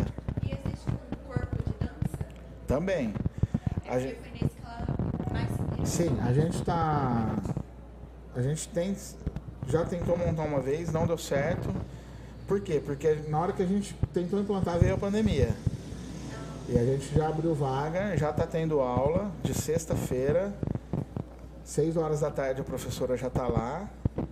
É, então quem tiver interessado é só procurar. Eu vou aproveitar que eu já chamei os comentários. Desculpa, Monique, não, não, não pode falar. Perdão. Não, tudo bem. Estou à disposição. O pessoal deu boa noite à Jéssica Maquino, que é professora da Tatiana Souza. Olha. USP, formada em música. Como que ela chama? Jéssica Maquina, ela é professora na pedagogia. Ela não foi formada na USP, ela foi Ah, então é, não devo conhecer então. A Nayara, a Nayara Carla, que tá aqui faz há um tempinho já, que ela tá comentando sempre, mas não deu tempo de puxar os comentários, porque eu tava muito interessada na conversa. Desculpa. E o maestro fala bastante, né? Os eu alunos. gostei de ficar ouvindo. É, o- os meninos. Teve uma vez que eu fui fazer uma homenagem para os alunos é, e o concerto durou uma hora e a homenagem durou duas horas. tipo, aí a avó de um aluno dormiu na plateia. Eles brincam até hoje por causa disso. E assim, Eu, é, eu gosto de falar. Assim, eu não falo muito, mas quando abre eu falo. é, você sendo professor é, como o Emerson, a Tati, é, eu acredito que também tenha sempre alunos que conversam demais é, na, na sua banda, assim, tem isso? Tem. Temos um lá, inclusive, que para parar ele é um sacrifício. Mas assim, com o tempo ele vai pegando a- o ritmo. É, geralmente é com um aluno mais novo, né? É, que nem tá no desfile e vê a mãe lá, é, né? Que nem a gente fez a parada de Natal o ano passado, é, a maioria dos alunos novos, né? Aí foi uma balangação de mão para a mãe, para é, é, e não pode, né? Quando a banda está em forma, você não pode acenar para o público. É, É uma regra? é. é uma- mas é, é, é tranquilo, mas tem os falador também. Tem, tem. Vou aproveitar que a Monique fez essa pergunta e já incluir uma que é mais ou menos parecida, que é que tipo de trabalho pode ser feito com músicos que estão começando para que percam o receio de tocar sozinhos e fazer, por exemplo, algum solo. Ó, a- o músico, é, eu vou, vou tentar dar um contexto resumido, mas no geral. Ele fala de tocar e fazer uma apresentação e um solo, é isso? Isso. É assim, Ele fala de tocar e deu o exemplo de uma apresentação solo. Tá, assim, a- uma coisa é você estudar dentro do quarto ou na sala com o professor, estudar, estudar, e uma coisa é apresentar. A, a maior escola de um músico é o palco. Intenso isso. É o palco. Se ele estuda e não apresenta, ele não está completo. E como perder o medo é tocando. Você não vai conseguir perder o medo e o nervosismo, porque não é medo, é nervosismo. Mas não é medo de errar. É o nervosismo para errar. Porque assim, ah, eu vou errar, eu não posso errar, eu não posso errar, eu não posso errar, eu não posso errar. Ge- geralmente vai dar ruim, né? Então assim, é tocar, é tocar. creio que isso aconteça até mesmo com as or- orquestras em si. Porque vocês treinam tanto, fazem os ensaios e deve ter realmente um medo muito grande de chegar lá e errar em alguma coisa. Sim, é, é, aí aquilo que eu falei na- da, da experiência, né, das várias emoções. Por mais que o músico seja preparado e que ele estuda, que ele se dedica, ele sempre vai viver uma emoção diferente, né? É, então, assim, é, um músico que toca mais a vertente da, da, da música pop aí, né? É, do nada ele está tocando para 30 mil pessoas. Né? Demais. É, eu já toquei num, num carnaval com, com quase esse número. E é diferente. Né? Então, ó, eu já vivi um teatro lotado, um teatro vazio. Eu já vivi um. Tipo uma micareta com muitas pessoas. E eu já vivi tocar num salão de banda de baile com salão vazio. Então são várias emoções. Então, assim, o meu conselho para quem tem o receio e o, e o medo de, de tocar, de errar, de, é tocar. Nada ensina como palco. né? E o nervosismo, cedo, você pode estar mais preparado que você, que você possa imaginar, mas você sempre vai aparecer uma surpresa que vai te dar aquele frio na barriga, por mais experiente que você seja. Então toca, sobe no palco e manda ver. E assim, é, você como professor, como que é olhar para os seus alunos e pensar que você quer que eles sigam um futuro brilhante pela frente, que continue no rumo da música? Como que é essa sensação para você? É, é uma, é uma sensação de esperança. É, não só no mundo da música, como em outras profissões. Porque assim, a gente já, teve, já viveu várias, várias emoções nessa parte também, de resgate. Né? De tirar aquele aluno. Porque tem aluno que hoje é super bem, que tem uma vida, assim. É, perfeita não, porque nada é perfeito, né? Mas que tem uma vida boa, está bem empregado, tem uma instrução. Que eu sabia, que eu sei, que se, a se não fosse o projeto, se não fosse a banda, acho que eu não estaria nem vivo.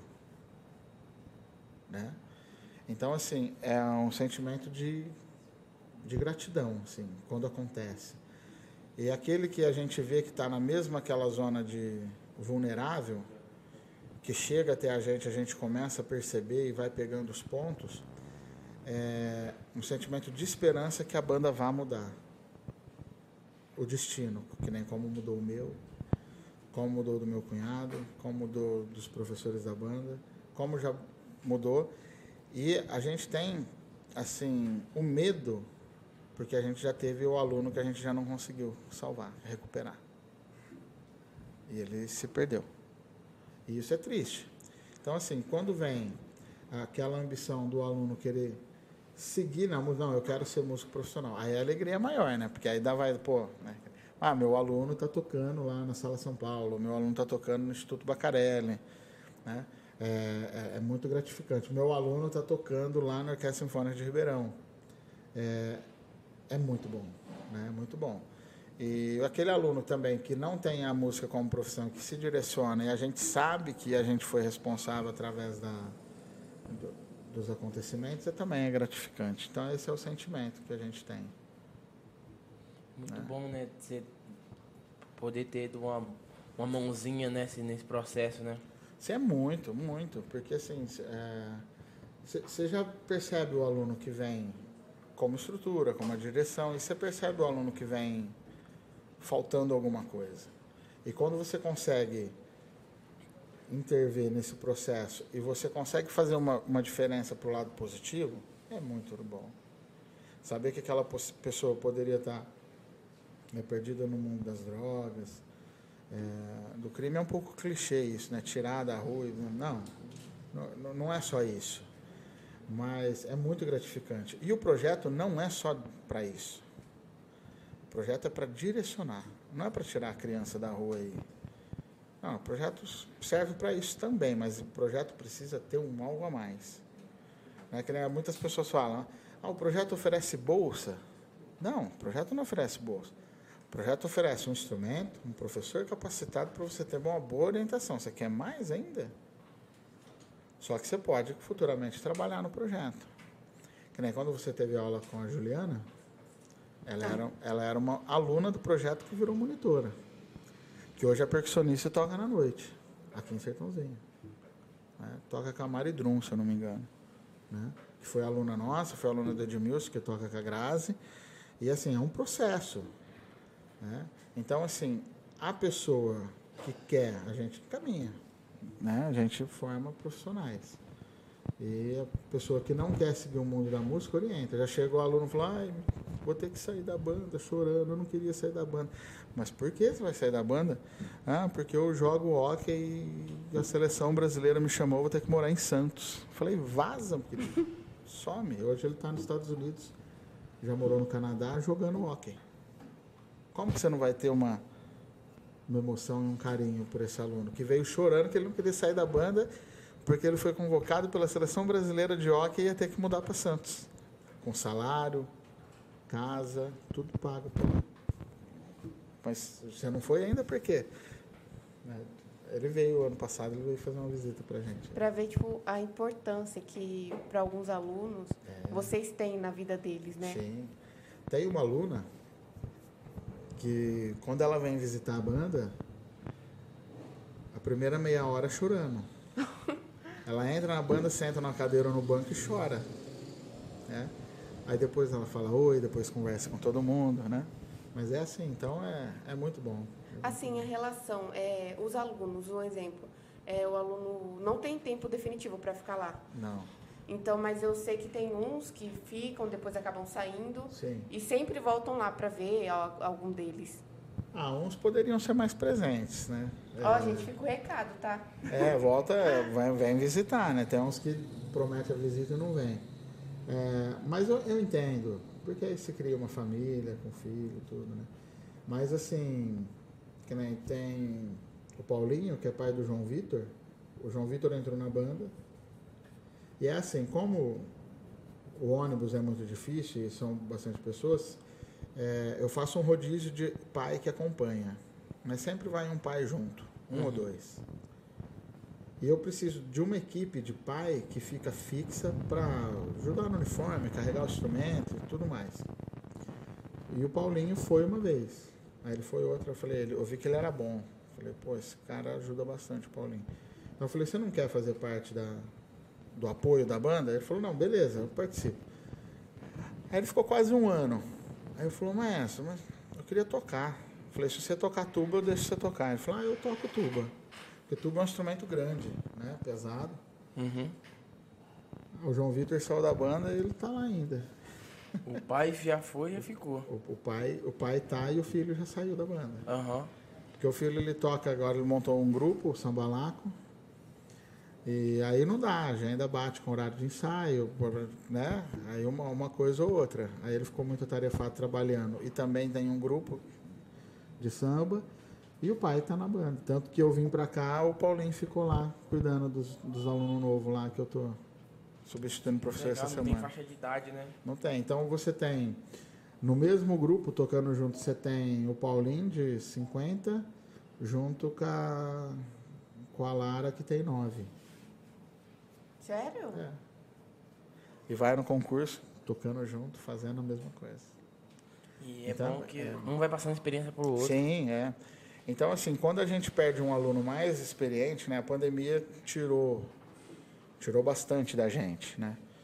É, não a vida do pessoal, mas afastou e aí você criou uma outra rotina.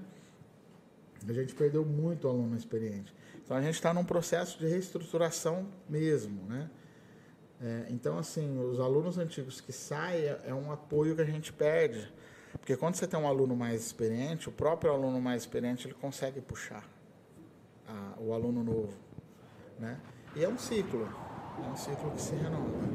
Mas tem assim, tem aquela geração que sempre fica mais marcada. Então eu falo para eu falei para o pessoal que está começando agora, eu falei, tudo isso aqui que vocês estão vendo, porque você entra na sala lá, na minha sala, que é a sala dos sopros, é, a parede é repleta de troféu. Eu falei, então, se vocês quiserem marcar a história, depende de vocês. A oportunidade está aí.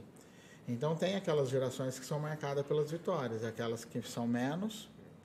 Graças a Deus sempre teve vitória, mas assim, tem aquela geração que fica marcada, que nem a turma de 2008 ficou bem marcado, 2010 ficou marcado, é, 2012. Que são pessoas mais ativas, né? É que a banda consegue objetivos objetivos mais específicos, né? Uhum. Em 2008 foi ganhar de uma certa banda que a gente queria, 2010 também, 2009 pelo primeiro título paulista. Então você vem, No caso, são dividindo. várias bandas ou é só uma?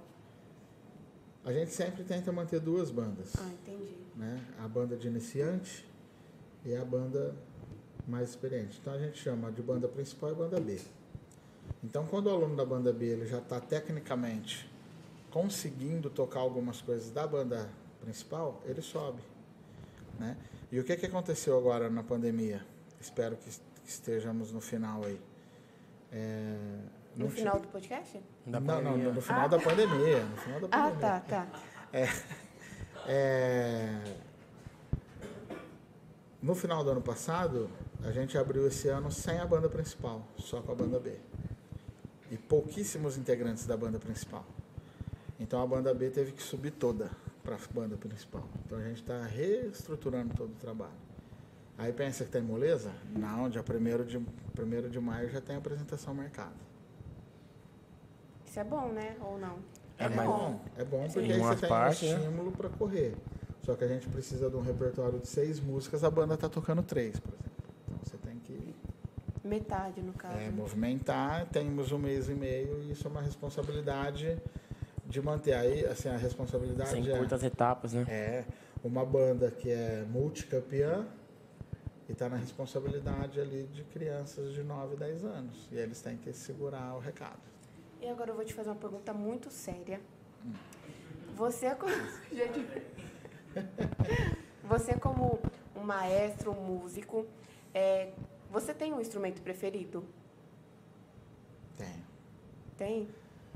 Eu, eu gosto de. Eu tenho um instrumento preferido em cada família. Mas não tem um único assim? Um único. O instrumento que eu sempre mais achei interessante e bonito é o fagote. Não faço ideia. Ele é um instrumento, ele é um tubo de madeira e ele tem um tudelzinho e ele toca uma palheta que parece um dedo assim. É um instrumento de madeira, é, da família das madeiras. Eu sempre me encantei. É de sopro? É de sopro. Eu toquei, eu estudei fagote durante três anos.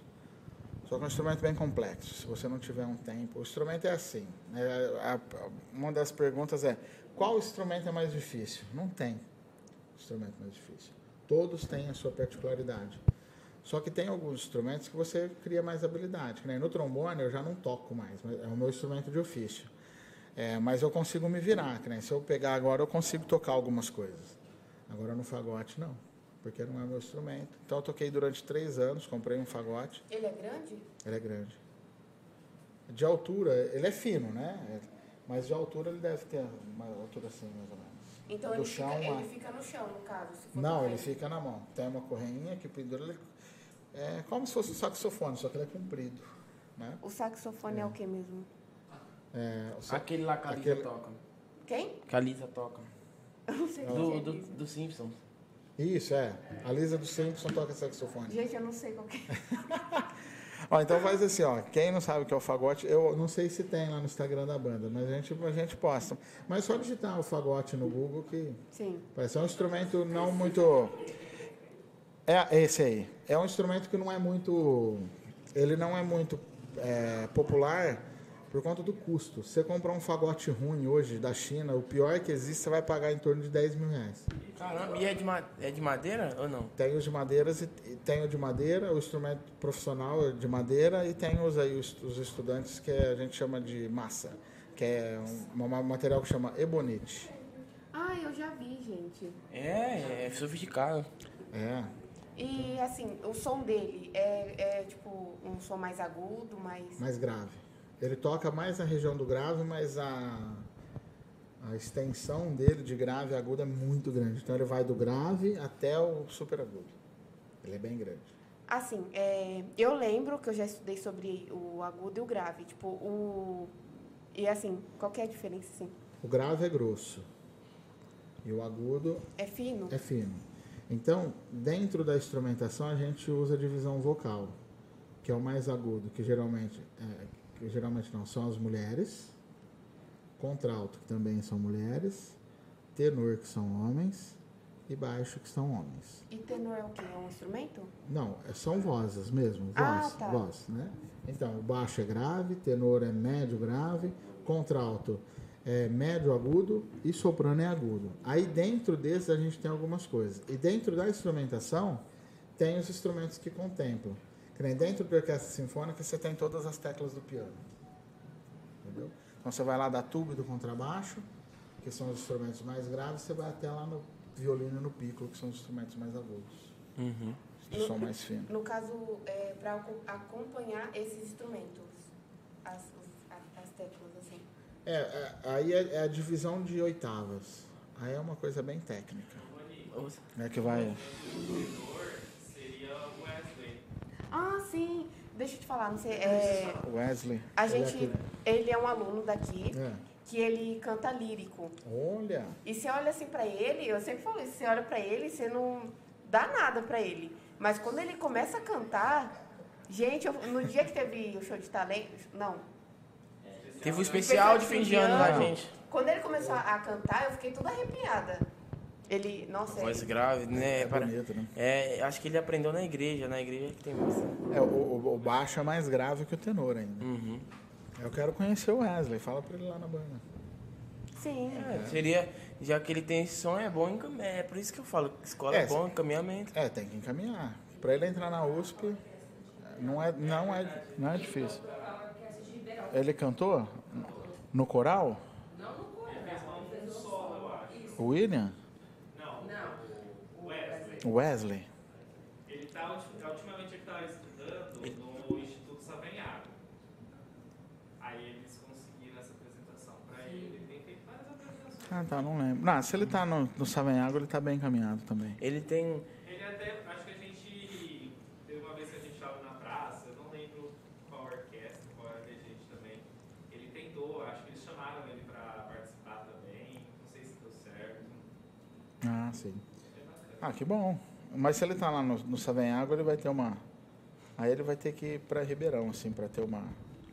Lá em Ribeirão tem uma companhia de, de coro, de ópera, que chama Minas. Que são excelentes. É muito bom. excelentes. É, no projeto de vocês tem pessoas que, que faz voz? É, a gente está iniciando a turma de canto coral agora. Agora. Agora. É. Então a ideia é primeiro é o canto coral, é porque dentro do canto coral você vai achando as pessoas que têm possibilidade de, de se especializar. Porque o canto tem, tem cantor que canta em coral e não canta solo. Né? É, porque o solo já é um pouco mais, mais complicado. E depende da voz também. É. né? Da O bom do coro é que agrega bastante pessoas. Mesmo a pessoa que não canta, aquele cantor do chuveiro, que ir lá na banda fazer o coral, ele consegue cantar com o coral porque o coral puxa. E a afinação nossa é interna. Se a gente for cantando com pessoas afinadas, a gente afina. Né? Sim. É natural. É, assim, há um tempo atrás que é, havia na cidade vários desfiles, as bandas tocavam, só que conforme o tempo foi passando, isso foi diminuindo. O- Você sabe assim o, o porquê? Antes mesmo da pandemia, eu acho que é bem. Foi- se, eu, se eu não me engano, se eu não me falha a memória, o, último desfile foi em 2011. né? Eu participava da organização. E vamos ter umas, umas surpresas aí. Se Deus quiser, vai dar tudo certo. Eu estou lutando por essa volta do desfile há, há anos, né? E Você vamos fala do ver. desfile de 7 de setembro? 7 de setembro, aniversário da cidade. Né? E como Pô, que esse, é? esse é muito tipo, legal. a- Aqui não, não, não tem muito. Não Lá tem na mais. Bahia eu já vejo que já tem. Tem, tem Nas bastante. escolas tem Na Bahia, bastante. Pernambuco tem muito. Aham, Pernambuco é tá tradição já. é. Tradição. Mas aqui também era, aqui foi se perdendo. Aham. Porque o Sertãozinho sofreu muito de 2011 até ali 2017, é, com as crises energéticas. Né? Então, o Sertãozinho, o arrecadamento da, da administração caiu muito. Então, foi, foi se cortando gastos. E um desfile desse, você tem um custo. Você tem um custo de hora extra de funcionário, banda convidada, carro alegórico e tudo mais. Então, aí, Instrumento, né? é, a ideia é primeiro ver se a gente consegue convidar algumas bandas de fora, junto com a nossa, para ver se a gente consegue resgatar isso. E foi assim, não parou só por conta disso, por vários fatores. né? Mas aí é coisa que não, não vem ao caso. Mas o sonho é voltar. Sim, no caso voltar. é as bandas é, fazendo um desfile na rua, assim, Sim, e as pessoas atrás, É. Um desfile só de banda, uma fica parada, né? Vem marchando, toca parado na frente de um palanque e sai. Aí entra outra. Num desfile cívico, é, que nem do 7 de setembro, ou aniversário da cidade, você tem que colocar carros alegóricos. Confecciona, né? Conta a história da cidade, conta a história da- ou, ou conta a história da independência. É, então você tem que nem você coloca Aí uma tem banda. um figurino, né? Então, figurino, um grupo de dança, um grupo de patinação, aí você tem outra banda. Então, assim, a gente já teve desfiles enormes. A gente já teve desfile de- da concentração ainda ter gente, ter, ter alas do desfile na frente do docão e a, a, a ponta do desfile está dispersando na frente da Casa da Cultura. Sem espaços. Nossa. Já teve desfile direto aqui de três horas Caramba. de atração. É muito, é muito, muito, É. muito bonito de ver. Eu lembro quando eu cheguei, porque vinha banda de fora convidada, e na época a gente tinha 11 fanfarras, mais a banda da juventude. Mais carro alegórico, mais grupo de patinação, mais grupo de teatro. Era a coisa mais linda. Então, a questão assim que você falou assim que se perdeu. No caso também a questão da apreciação cultural. É porque assim, a, que nem vocês ainda conheceu Aham. o desfile, mas quem veio ali, que nem vocês são da, mais ou menos Eu, 2005. ainda, eu não peguei essa época, eu, eu conheço por causa que na minha terra de origem tem. Agora aqui eu Ah, não tá. peguei Então, nenhum. é. Então, você conheceu lá, ela conheceu Só minis aqui. apresentações. minis- Lá na minha ah, cidade onde eu nasci É. também. Ah, tem. você, você- que cidade você veio? É Atalaia. Atalaia? É Não. Maceió. Maceió. Olha, que beleza, vai fazer o quê? É, sou né? da Bahia. ó, Sou da estamos- Bahia. ah, lá é muito, muito forte. Em Pernambuco é. Coisa Tem, mais o, linda. tem o Valdenilson lá que Tem movimenta pessoal. o estado inteiro. Pessoal com a Faz- arma. É, faz um trabalho, faz um trabalho extraordinário. Aqui tinha muito. E assim, não, vocês conhecem de lá. A geração, de, a mesma geração de vocês aqui de 2005, por aí, conheceu até. Mas a geração que já vem ali de 2009, 2010, já não sabe o que, que tinha. Então, Que foi a época que eu vim pra cá. 10, Qu- 11. Quando você tem essa lacuna, você perde a cultura, você perde um histórico. Então, na hora que voltar, não sei se vai ter um público exorbitante igual tinha. Na Praça 21 ali, no dia do desfile, você não conseguia andar. Talvez tenha, né? Porque é uma atração nova. O pessoal vai achar bonito. Não sei, porque acaba se tornando um evento cansativo, porque é longo, meio que repetitivo, E não tem a tradição, né? É, e não tem a tradição, então a pessoa não se encanta com aquilo. Mas quando começa, mas aí vem aquele fato que eu falei. Se o filho que está na escola vai participar do desfile, a mãe e o pai vai, leva a tia e o tio. Então você tem gente, tem Sim. público. Uhum. Tem público. Então é muito legal. É, e assim, vocês têm, um, no caso do desfile, vocês têm um ponto de se encontrar e um ponto. É, geralmente tem a concentração e a dispersão. Aqui no caso do Sertãozinho, a co- a concentração era no Docão. Saía do Docão, vinha pela Barão, até na Expedicionário Leles, virava e a dispersão era em frente à Casa da Cultura. Caramba! Aí foi, teve ano que ficava concentração, o desfile já começava dispersando. E ainda tinha concentração. Aí foi foi, foi, foi diminuindo, aí foi diminuindo, aí até que a concentração passou ali na casa Gaiofato, e aí foi até que parou.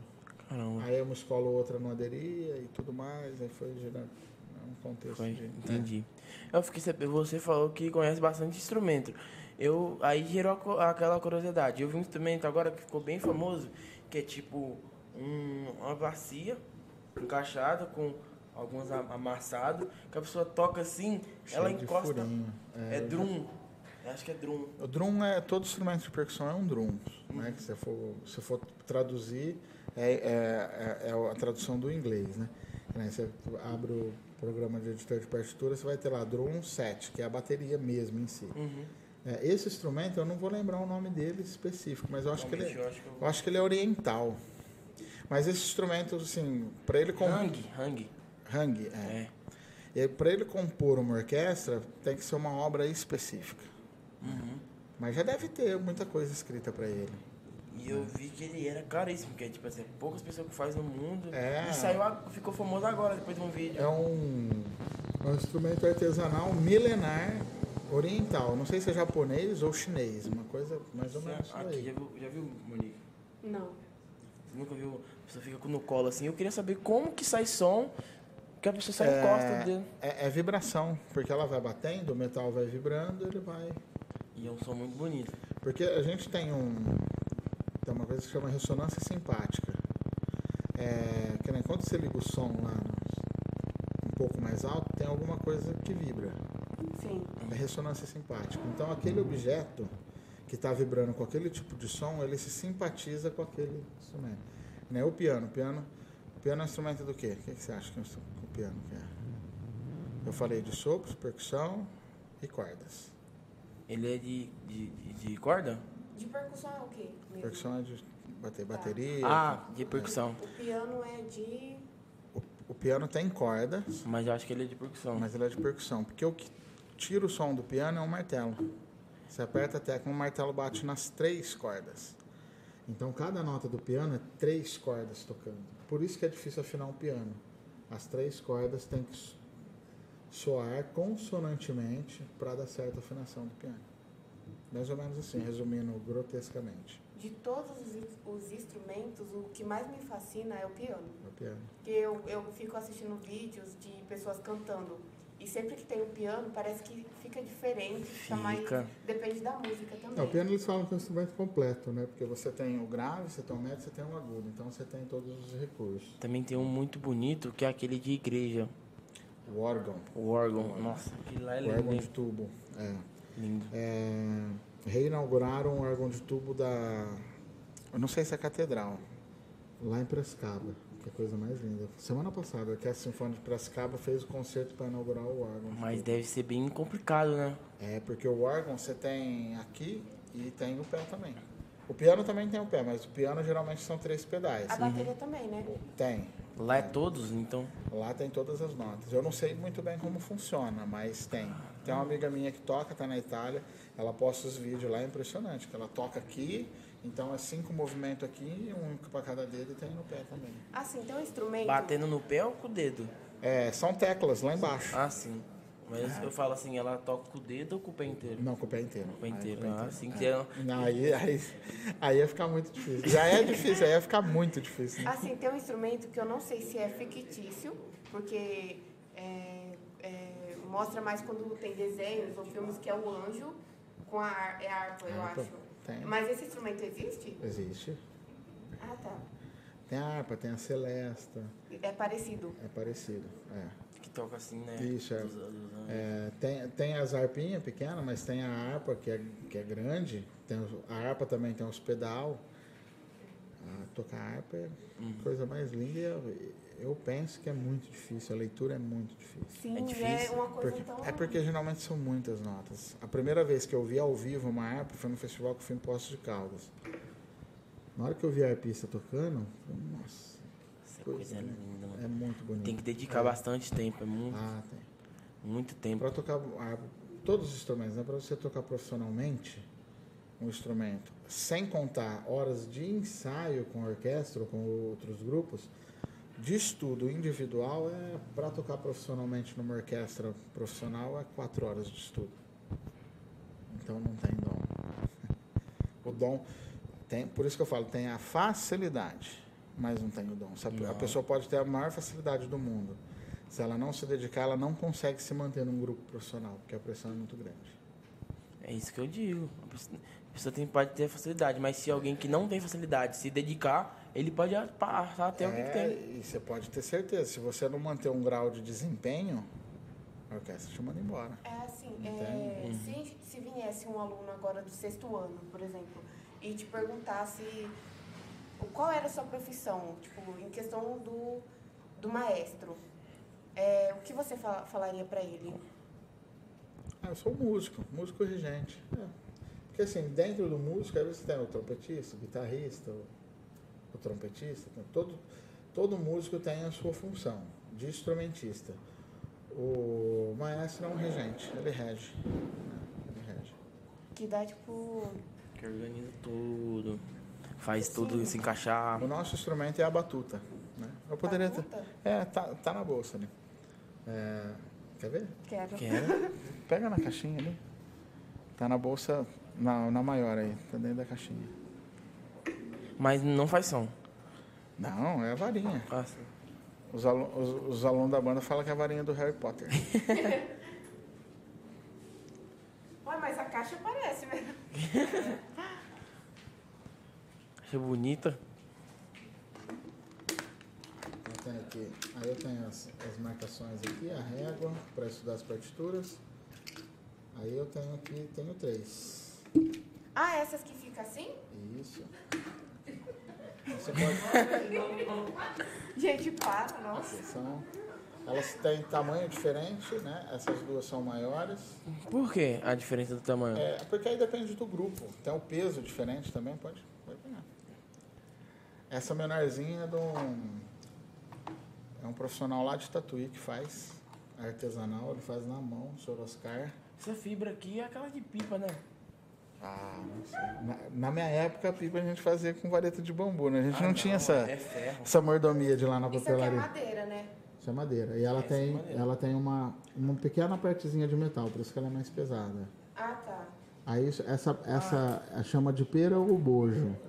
Então, no caso, se você quisesse personalizar ela, tipo, com seu nome, você pode, né? Pode. Escrever assim. Mas assim, essa daí, se olhando ela, quanto você acha que custa um, um instrumento desse? Quanto você pagaria? Não quero. 100? 100 reais? Uma básica? Essa aqui é 100. Essa. Rapaz. é, é mais caro que 100? Essa, essa daqui. Essa daqui eu paguei baratinho que eu comprei na feira lá nos Estados Unidos. Mas essa, essa daqui hoje, eu olhei o preço dela no final do ano passado. Tá na faixa de 70 dólares. Mais envio. Que 70 dólares vai dar o quê? Quem é bom de matemática? Ah, eu não sou não. Dá uns 350 reais. mais ou É, por aí. Ah, tá, eu achei que era mais. É, não é tão caro, mas. Né? Não é tão quê? Não é, não é tão caro, mas. Não, assim, Não é tão caro pra quem usa pra, pra profissão, né? Que Acaba... Mas são, são, são, Ô, são, é, são material que dura muito Esse aqui é mais tempo, pesado, né? Esse aqui é mais... É assim, aqui como O, aqui o ferro é aqui- aqui dentro, né? Oi? É aqui dentro que é ferro, né? Isso, ah, que é aqui, ó. Na, na bundinha dela, que se olhar aqui fora, você vê Ah. o metal. Então essa daí eu- Linda. O, repertório mais. Esse daqui é para grupo menor, né? Então cada grupo eu, eu tenho uma. Isso aqui tem que ser branco ou você pode pintar, fazer alguma coisa? Então, tem, tem uma regra. É, Tem essa várias da- regras, né? Essa daí ela é, é um pouquinho. Geralmente é branca porque o- a roupa é- do maestro é escura. Assim, aí tem que... Então ela tem que destacar. E a. Mas pode ser colorida? Pode É. destacar até. Destaca também. Ah, Eu nunca vi um regente sério com Um uma batuta, uma batuta colorida. É, mas quando a, a roupa, que né, o maestro vai reger de branco, né, que né, o, o Kaihan, que é um maestro aí conhecido mundialmente, ele usava muito terno branco. Aí a batuta tem que ser de cor de madeira, escura, né? Para diferenciar, porque a batuta é uma extensão do nosso braço. Né? É, então, é, não é só segurar assim. Então, ela tem toda uma. Porque a gente tem três pivôs, né? Tem os pivôs. Tem aqui, é um pivô ombro, aqui, cotovelo, punho e dedo. Então, a gente usa tudo isso na técnica de regência. Nossa, eu nunca ia imaginar isso. Então, é bem complexo. Eu falo, Aí se não tomar cuidado, fura o olho. Aí faz assim, aí mexe com a mão. e Com a mão também, é. Então, tem. E esses leves, como é que a pessoa, a pessoa tem que prestar muita atenção na, na batuta, né? Isso, a orquestra já cria uma pulsação, né? Ah, É, mas quando é muito leve, você usa só o dedo aqui. Ó, a Josiara quer saber se usa as duas junto ou é uma só. Não, não, não. É só, é só uma. eu já vi Eu gente. também. Eu também. É, é, mas acho que é, é alegoria. A, es- a escola que eu estudei é, prega que é mão direita e mão esquerda. A mão da batuta é a mão direita. Mas tem alguns maestros que regem com a mão esquerda, com a batuta na mão esquerda. Mas que nem nos livros que eu estudei, é gestos de mão direita e mão esquerda, Mas no caso, só uma fica com. com a batuta. Ah, sim. É, que já vi, ah, eu já vi, tipo assim, eu já vi, tipo, Porque assim, a, com essa mão a gente. É, o Eleazar de Carvalho ele falava que essa é a mão da razão e essa é a mão da emoção. Então a mão direita é a mão da razão, que é onde você vai dar razão, que você vai dar o tempo. Não, tá aqui. Aqui é o justo. Né? Aqui é a razão. É, e aqui é a mão da emoção, é onde você passa todas as articulações da entrada. da- Não que essa também não faça, mas ele usa essa divisão para simplificar. E uma questão que eu pensei agora. Vocês usam bastante o braço. É, o braço, os dedos, a mão. E já aconteceu de algum maestro acabar se prejudicando? Se a gente não alonga, não se prepara, tudo que é feito pra não bastante. Porque, ó, né? é, se você pega, nem no, no grupo que nem do projeto da banda é mais tranquilo. É, mas se você pega uma semana de orquestra, é, geralmente você faz ensaios de três horas. É três horas em pé, com os braços. Fica assim. É pra ficar agora assim? É, fica, um- fica, é que vai Oh, demorar. É cansativo. Eu, Mas tra... fica cinco minutos assim. oh, eu não trabalho. agora. Eu trabalho. Mas faz o teste. É, tra- é, então é um, pro- é um preparo. Quando eu tô trabalhando, o carro fica no, no elevador, aí fica assim. Aí eu tenho que desenroscar uma pecinha com a chave ruim, que tem que ser jeitinho, eu fico assim. Aí tem hora que o braço vai amolecendo. Você tem que melhorar as condições de trabalho. hein? Com- Comprar uma chave boa, né? Ah, não- Mas, é, mas, é, não dói. mas é o fabricante. Né? É. Mas é o fabricante. Não é que a chave é ruim. É um jeito de tirar que é o fabricante. O fabricante coloca, tipo, uma peça do lado da outra, É, é. num curto espaço. Essa aí pode entrar nos memes da maravilha da engenharia. Não tinha um carro que para tocar a correia do ar-condicionado tinha que tirar um motor fora, né? É, É vai assim. tirando, vai, É. vai tirando um monte de coisa. Por É. causa, é, meu, meu patrão fala que o engenheiro ele ia, o que, que fez aí foi traída, ele, ele Ficou com raiva, né? Ficou com Ah, raiva agora eu vou. E era mecânico. Aham. E, a- Então a gente tem que ter um preparo. O músico, o maestro. Não que isso vai evitar, mas todo movimento que é repetitivo, você vai gerar um- uma, uma disfunção. Que nem de tocar trombone, agora não mais, mas meu braço direito era mais longo que o esquerdo. Como assim? Se eu... Ele era mais Você longo. tinha um braço ele, é um, ele, ele é um pouquinho ainda. Se você olhar de lá, né? ó, Ah, sim. Porque ele alonga mais. Porque esse braço fica aqui parado, segurando o instrumento, e esse aqui ele está em movimento quase o tempo Ah, todo. entendi. Então o braço se alonga mais. É, é como um atleta, que nem você pega um jogador de tênis, que, que ele joga com a direita, ele tem que fazer compensação muscular com a esquerda, senão ele fica com o braço direito mais forte que o esquerdo. E pode dar tendinite, por exemplo? Muito, muito. Só que aí a tendinite, do caso do, do trombone, é nessa mão. É porque a gente tem, principalmente trombone baixo, você tem um rotor aqui e um rotor para acionar com esse dedo. Então todo o peso do instrumento que não eleva, ele fica só aqui, ó. Aí gera uma tensão e dá tendinite. Mas dá pra você O treinar as duas regente é mais difícil. Treinar tocando as duas mãos? Não, não dá. Não dá? Não dá porque a estrutura do instrumento não permite. Mas tem como fazer um, tipo assim, um instrumento pra esquerda, pra direito? Porque violão Ah. tem. A, é só trocar as cordas, né? Ou mandar fazer o violão mesmo. Aham. A trompa toca com a esquerda. Uhum. A trompa? A trompa. é. Aí o saxofone, fagote, oboé, clarinete, você usa as duas mãos.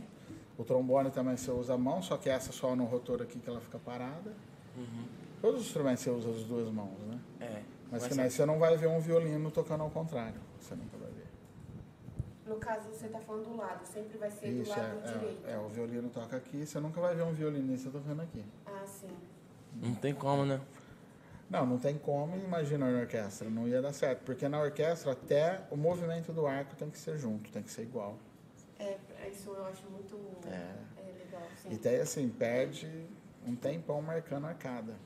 O arco aqui é para cima, aqui é para baixo, aqui é para cima. Então você tem que tocar, olhar para o maestro, ver a afinação e ainda ver o arco. Tá? É bastante informação.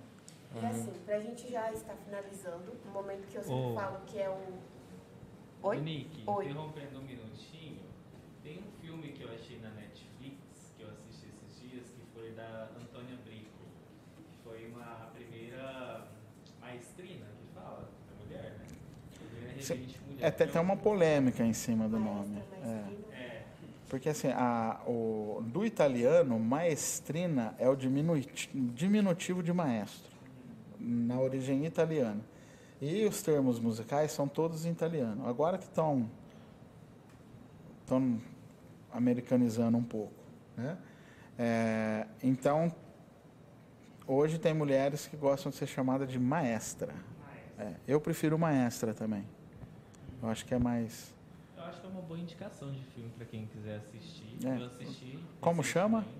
Antônia Brico. É Antônia, uma Antônia sinfonia. Brito. Sim, eu vou, vou assistir também. Se eu não me engano, tem na. Netflix. Tem, tem um filme também, é, ele, não tem, ele não tem dublado, mas conta um- uma boa parte meia romantizada da vida de Mozart. Tem inteiro no YouTube. Só que aí tem as legendas, né? É bem interessante, porque Mozart ele teve uma vida curta, né? Ele morreu com 32 ou 33 anos. é. Ele era maestro. Ele era um compositor. Teve menos e. É, ele com cinco, metade da é, vida. ele com cinco anos de idade ele já compunha. Né? Aí, Músicas? é, Nossa. Não, como é que tem gente que nasce assim? ele compôs, ele compôs uma sinfonia em Nesse um caso, eu dia. acho que é dom. É, Eu com 5 anos de idade.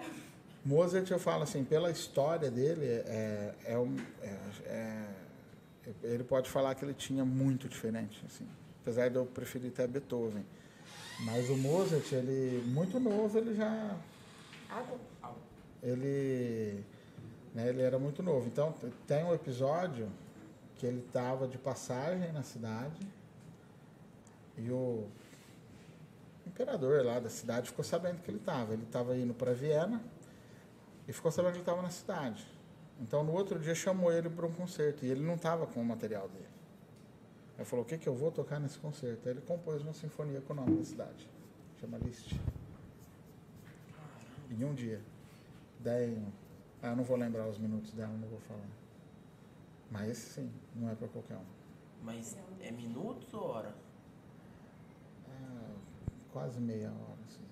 Dentro, dentro desse período, eu não vou lembrar de dia, cabeça. quase é. meia hora de música. É. Ah, E assim, extraordinária. É uma das obras Criar onde letra é uma coisa, agora criar música toda a estrutura musical de uma orquestra toda. não tem como. Imagina. Agora, E assim, aí a orquestra tem que tocar no outro dia, né? Tem essas coisas. é, é loucura, né? Eu não consigo nem, assim, eu não consigo me imaginar fazendo isso. É, hoje eu não sei se teria um compositor com esse nível, não, não sei.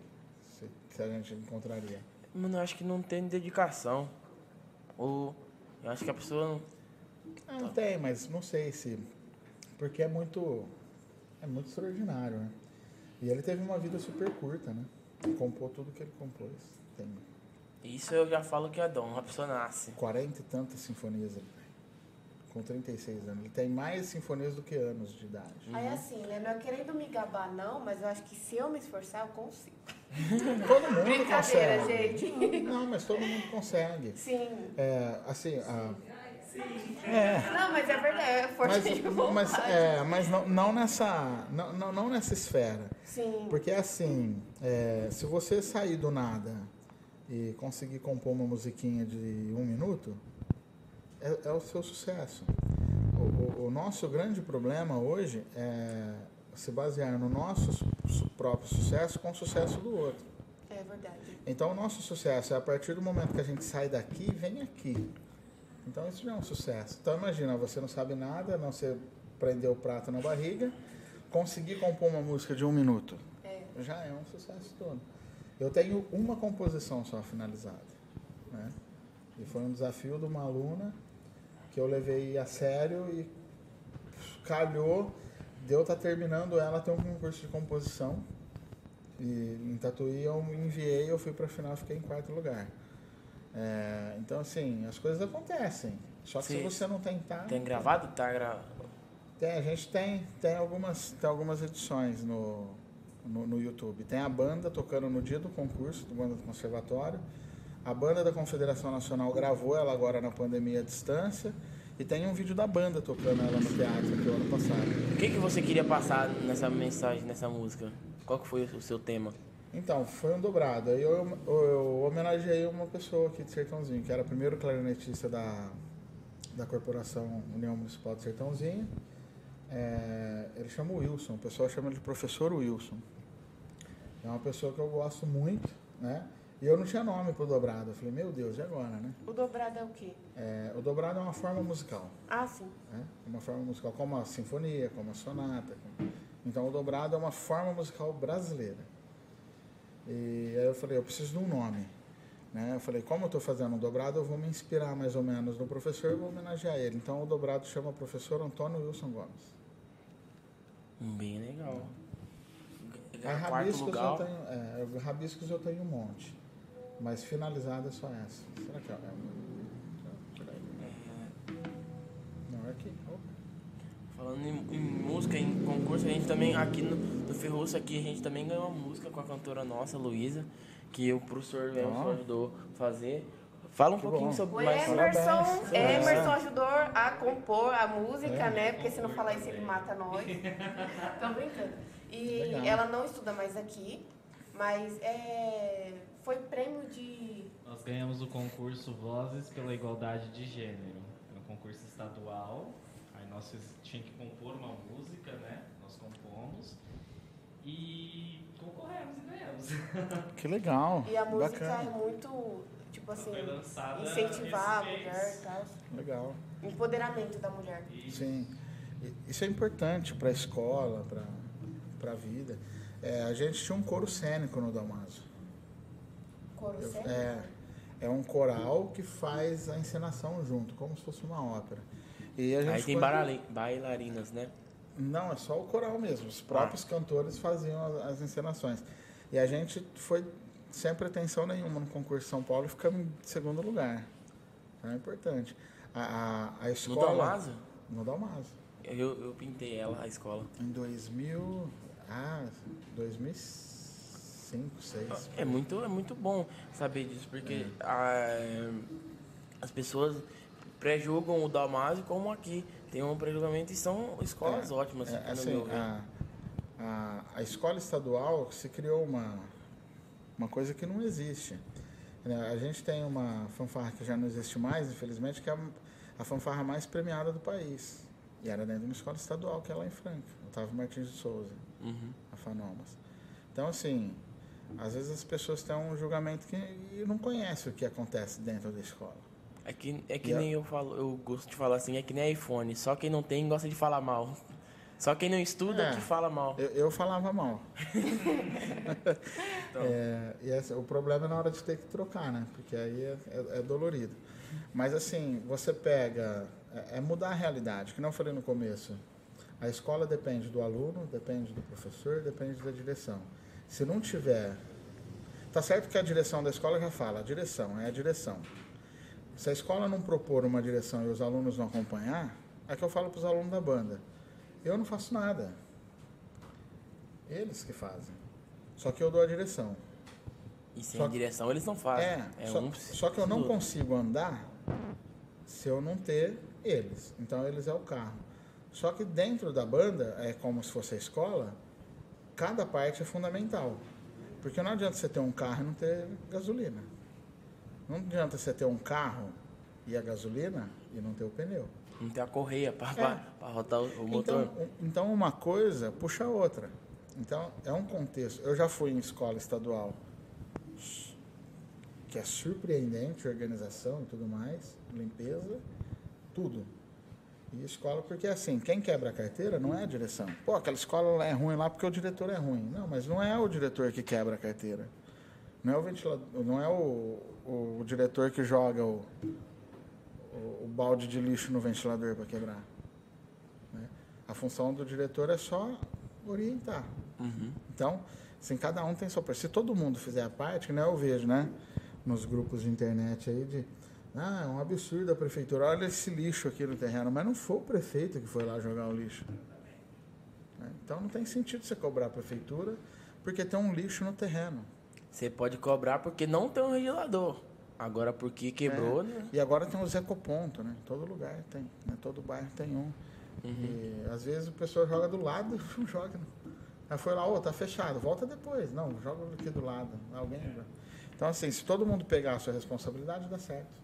Gente, sabe o que isso me fez lembrar agora de jogar, tipo, tem lá do lado e você joga, não joga dentro. É, me fez lembrar, isso aí, me fez lembrar morar com homens, conviver com homens. Imagina, tem um cesto Não de roupa suja. Homens lambão. Não generalize. Ok, É. não Morar com homens, não Homens lambões. Não Homens sem- generalizando. Vamos lá. Mas tem algumas, alguns homens que tem o, a- o cesto de roupa suja, aí vai lá, você vai ver, tá do lado no chão. Gente, eu fico, meu Deus do céu, eu não consigo entender isso. eu sou meio chato em relação a isso, então esse problema eu não tenho. Ai, que bom. É. Mas tem os outros problemas, né? Mas todo mundo tem. É. Tem uma mania, né? É, aí vai. Mas não, pode generalizar. Não, não, genera- não generalizei. É, Então, não, mas ah, assim, se cada um faz a sua parte, né? É, que nem assim, eu não sei de quem trouxe a ideia do podcast para a escola, mas se a direção não apoia, é uma ideia perdida. Só que se a direção apoia e vocês não se empenham, é uma ideia perdida. É, quem trouxe a ideia foi o diretor, o diretor Sim. Paulo Mermejo. Ex- Ex-diretor, Paulo Mermejo. E aí ele trouxe essa ideia e a gente abraçou. Aí a gente, o pessoal fez, né, chamou a gente, aí a gente tá aqui ainda. E a continuidade. E, e isso que é importante. Então, assim, se cada um cumprir sua parte, vai ser sucesso. Sim. Né? E assim, e, e o sucesso não pode ser baseado no sucesso do outro. Cada um tem o seu sucesso. Sim. Né? Não tem. E pra gente finalizando, a gente vai fazer um ping-pong com você, tá? Que é um jogo de perguntas e respostas. A gente vai te dar duas opções e você escolhe uma delas, ou no- na maioria dos casos, eles, os convidados escolhem as duas. Tá? Tá. Pode fazer, pode Vou, fazer. vou tentar não ficar em cima do muro. Ok. Eu não sei quanto ficou o jogo, mas se for Corinthians e Palmeiras, é Corinthians. 2x1, mas tudo bem, fazer o quê? Perdemos? É, Ah, mas tá bom. Tá ruim, mas tá bom. Fazer o quê, né? Dia ou noite? Dia ou noite? Pô, isso é difícil, hein? O dia. Dia. O dia. Roger Guedes ou Paulinho? Pô, Paulinho, né? Paulinho. Olha lá. Com partitura ou sem partitura? Com partitura. Senão meu professor fica bravo. Pode fazer, pode fazer. Orquestra sinfônica ou banda da juventude? Pô, é difícil, hein? Aí complicou. Aí eu vou ficar com as duas. Eu vou ficar em cima do Então muro. tá. É, não tem. É, Mozart ou Ed, como é que é? Edvard Grieg. Grieg. Pô, é difícil também. Né? Se tivesse um Beethoven. Mas eu fico com Mozart. Mozart. É. Vamos para a próxima. Surdo ou lira? Pô, são, são dois. Eu acho que um, acho que um complementa o outro. Complemento. É. Isso aí então ficou em cima do muro. Mas o surdo, eu gosto do mais grave. A lira, quando, você, quando tem a fanfarra que vai ensaiar na quadra, aí fica tocando a lira, você, deita assim pra dormir vem o som assim, ó. Né? Quando você dá, tipo, aula em três fanfarras no mesmo dia, é terrível. É. Violinos ou trompete? Nossa. Violino ou trompete? Eu vou ficar com um violino. Caixa ou pratos? Nossa, isso é difícil. Pode, pode ter nenhum. Né? Eu brinco com os percussionistas porque são dois instrumentos que são caixa. Caixa é mais fundamental. É. Caixa. Tocar ou cantar? Tocar. Tocar. Eu sou péssimo cantando. Quer dar uma palhinha pra gente aqui? Não, deixa. Deixa pro é o William, né? do- Pro aluno Wesley. Deixa pro Wesley, isso. É. Clássicas ou hits atuais? Clássicas, né? Clássicas. Agora quem vai fazer da- minha conta. Funk ou sertanejo? Bom, a- a- é, é o que eu falei, né? Aí vai depender do funk. Se- dependendo do funk sem letra, vai. O ritmo é gostoso. Fica, fica na cabeça. Consciente. Funk consciente. Funk consciente. Ou- Mas, ou- mas- mas eu gosto do. Mas, mas aí tem um problema. Aí você não, você, não, você não especificou. Qual sertanejo? Eu gosto do raiz. Aí, a Eu raiz gosto tem como competir. É. É, universitário. Modão. Né? Ah, Universitário. eu, eu, eu fico, eu fico com o sertanejo porque é um, um repertório que eu, que eu escuto mais. Aham. Só quando o vizinho faz uns negócios lá, que aí eu tenho que ouvir o funk. Não tem jeito. Então, já que você falou modão ou música clássica? Música clássica. Aí não tem Ah, como, não né? A área de como. trabalho. É, aí tem que preferir, não tem jeito. E pra gente finalizar, uma pergunta que a gente faz pra todos os convidados. Às vezes nós esquece de fazer ou faz no começo, mas a gente sempre faz. É, A sinceridade é importante. é. é, como você era no seu tempo de escola, é, que tipo de aluno você era no caso, e qual mensagem você deixaria para o pessoal que nos acompanha? Ó, eu, eu era um aluno calmo. É, eu, não, eu não fazia muita bagunça. Mas, mas eu não era tão estudioso igual eu sou agora. Agora eu sou mais estudioso do que, do que eu sou agora. É, mas eu era, um- era um aluno bom. Era um aluno bom. Assim, de notas sempre para cima. Né? Aí depois que eu tive um problema na escola, o muro caiu, aí eu reprovei de falta. Né, o muro da escola caiu, ficou um ano sem muro, aí eu ia embora. Ô, gente, olha.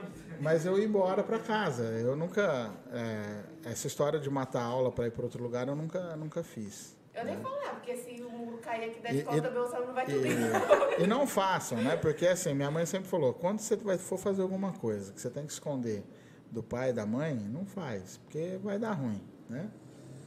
Então assim, eu não era um aluno, aluno eu falo um aluno mediano ali. Também não era o, o me- melhor de todos. É, agora uma mensagem, uma mensagem que eu acho importante é assim, que eu já falei, né? Nunca meça o seu sucesso com o sucesso do outro. E nunca pense que você não tem oportunidades. A oportunidade está ali. Só que às vezes a oportunidade é você está aqui, onde está essa tigela aqui. A oportunidade precisa que você chegue aqui no celular. Se você não vir até aqui, a oportunidade não chega. Né? Porque que nem é, porque eu conheci Martin Ellerby, que eu falei. Porque eu fui até a oportunidade. Eu me esforcei para aquilo, né? É, teve pessoas que me ajudou sempre. Então, assim, a, a mensagem que eu, que eu deixo para o aluno, que hoje a gente está numa, numa sociedade onde a gente, tudo precisa de um incentivo. Eu acho que o maior incentivo que a gente tem é aonde a gente quer chegar. Aonde você quer chegar. E é possível. É possível. Só que assim, é... o que é a riqueza? A riqueza é ter saúde, o resto você corre. Né? Só que assim, fulano se tornou milionário. Eu vou me tornar milionário? Não. Mas se eu era muito pobre e me tornei pobre, eu já tive um sucesso. Então, assim, sempre acredita. Sempre acredita, busca, corra atrás e tenha um objetivo. Porque a vida sem objetivo, ela perde o sentido. Então, assim, a gente está vivendo num mundo tanto de, de depressão, de jovens que nem lá, lá em Ribeirão, antes da pandemia, é, se, se, jogando do shopping lá, uma situação, sabe? É, então, assim, penso que os maiores casos desses de depressão é falta de objetivo. Então coloquem objetivo. Você falou uma coisa importante, que não gosta de ficar parado. Isso é importante. Só que você precisa se movimentar para coisas boas. Também não, precisa, não adianta você se movimentar para as coisas ruins. Então, assim, uhum. a mensagem é: nunca desista, sempre acredita e sempre é possível. E, assim, o seu sucesso não está baseado no sucesso do outro é, todos os maestros que vão ter oportunidade de reger a fonte de Ribeirão? Não. Mas se você não sabia nada de música e você consegue reger um grupo de estudantes numa escola de bairro, você já é um vitorioso. Né? E se você está aqui no Ferrúcio hoje com todas as dificuldades, que a gente sabe que é difícil, não é fácil. Né? Às vezes tem. Né? Eu, não, eu sou da periferia também. Né? E assim, na onde você quer chegar? Hoje eu estudo na USP. Jamais imaginei que eu poderia estudar na USP. Só que eu tinha um objetivo. Então, eu vou correr atrás do meu objetivo. Né? Antes, então corram, acreditam. Porque eu saí de uma escola igual essa. Eu saí de uma escola igual essa e cheguei onde eu estou chegando. Por que eu estou usando eu como exemplo? Porque da única pessoa que eu posso falar com propriedade sou de eu, da minha pessoa mesmo. Não posso falar de vocês? Eu não sei. Não sei, não sei a caminhada. Eu sei a caminhada. Teve uma vez que eu ouvi. Ah, mas você teve mais oportunidade do que eu. Não, eu busquei mais oportunidade. Quando eu estudei em Tatuí, é, Tatuí é uma cidade que fica a 330 quilômetros daqui. Eu saía daqui de Sertãozinho, três e meia da manhã, de moto. CGzinha 150.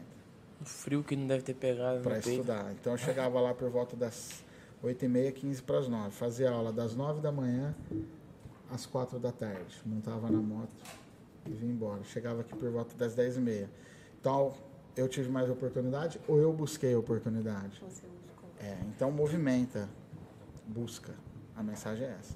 Busca. Acredita e não baseie o seu sucesso no outro. Se você, se você não tinha... Se você não sabia nada, que nem eu vou usar a música de exemplo. Se você não sabia nada de música e você aprendeu três acordes no violão, você já é um vitorioso, já é uma vitória. E a vitória, ninguém é vitorioso, ninguém é multicampeão ganhando tudo de uma vez. Por que o Senna foi tricampeão do mundo? Porque ele ganhou um de cada vez. Primeiro ele ganhou ganhando partidas, né? Grande prêmio. Aí ele chegou ao primeiro título, como Guga, como a seleção brasileira, como Corinthians, como Palmeiras, como as, as, outras pessoas. Então, assim, ninguém ganha tudo de uma vez. Ah, mas fulano está lá. Não, tudo bem, mas você está aqui, então busca.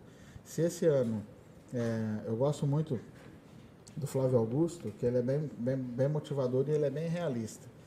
É, se você ser melhor 1% ao dia, num ano você é 365% melhor. Então faça o mínimo, mas não fica parado, isso é importante. Gente, uma salva de palmas, né? Porque.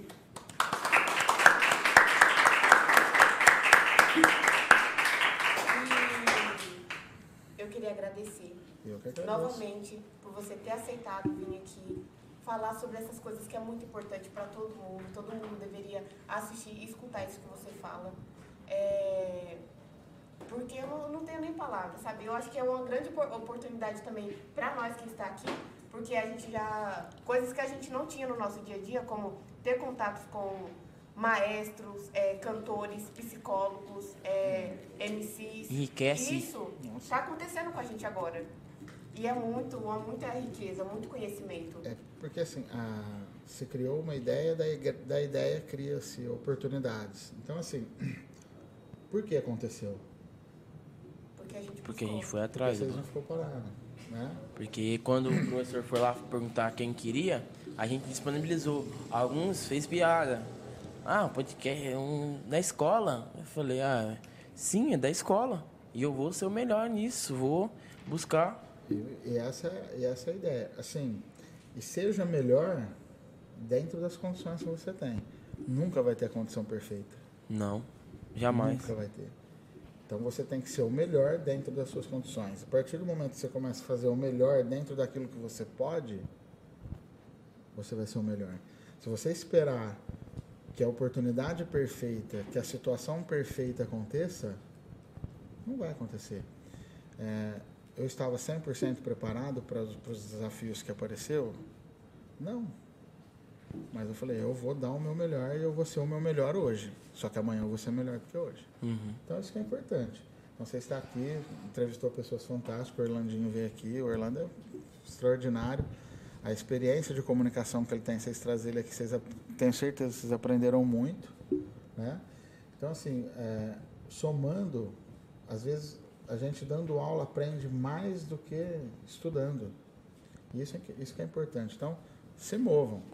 Não tem, e a gente está lá, pode contar sempre. Se precisar de alguma coisa, a gente está à disposição.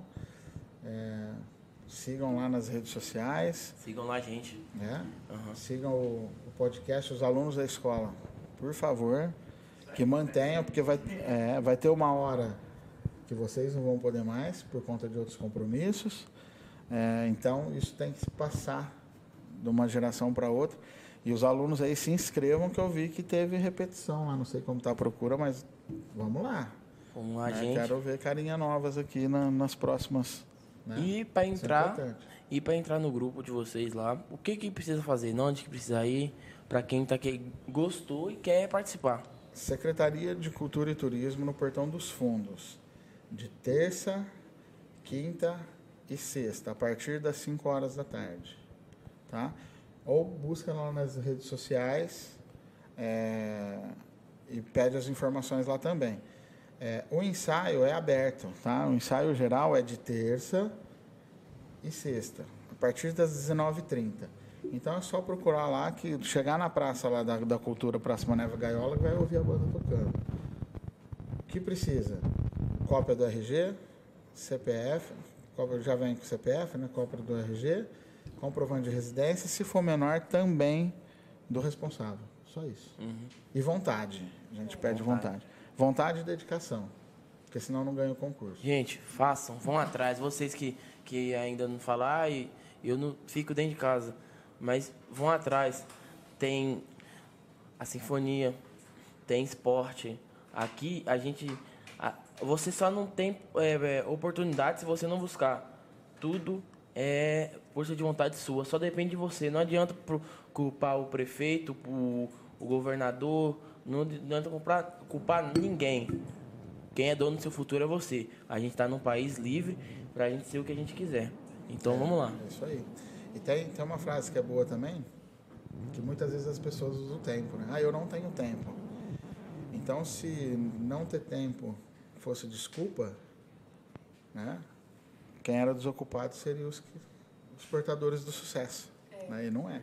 Então, sempre tem tempo. Ah, eu não tenho tempo de tocar um violão. Duvido que você não tem 15 minutos que você não fica rolando o Facebook para cima e para baixo sem fazer nada. Duvido. Né? Eu duvido porque eu também faço. Né? Então, assim, então, vamos lá, vamos, aproveitem. Né? É, é muito importante isso que vocês estão fazendo, parabéns. Obrigado mais uma vez e sempre à disposição. O que precisar, assunto específico, vamos lá, vamos fazer. Tá bom? E é isso aí, gente. Eu que agradeço novamente. Estamos finalizando mais um podcast. Você pode sim. Vamos chegando mais um fim, galera. Eu gostei do nome também. Pô, Ah, de boa. Você pode sim. E pode. É. até o próximo episódio. Assistam, compartilhem, é, deixem o like, se inscrevam no canal. E é isso aí, comprem o uniforme, tá? Que tá muita gente sem uniforme pra escola. Isso, é importante. Não, claro, se, se der pra vocês comprarem também, né? Que não é todo mundo que pode comprar. E é isso aí, gente. Um beijão, um abraço e Falou e tchau.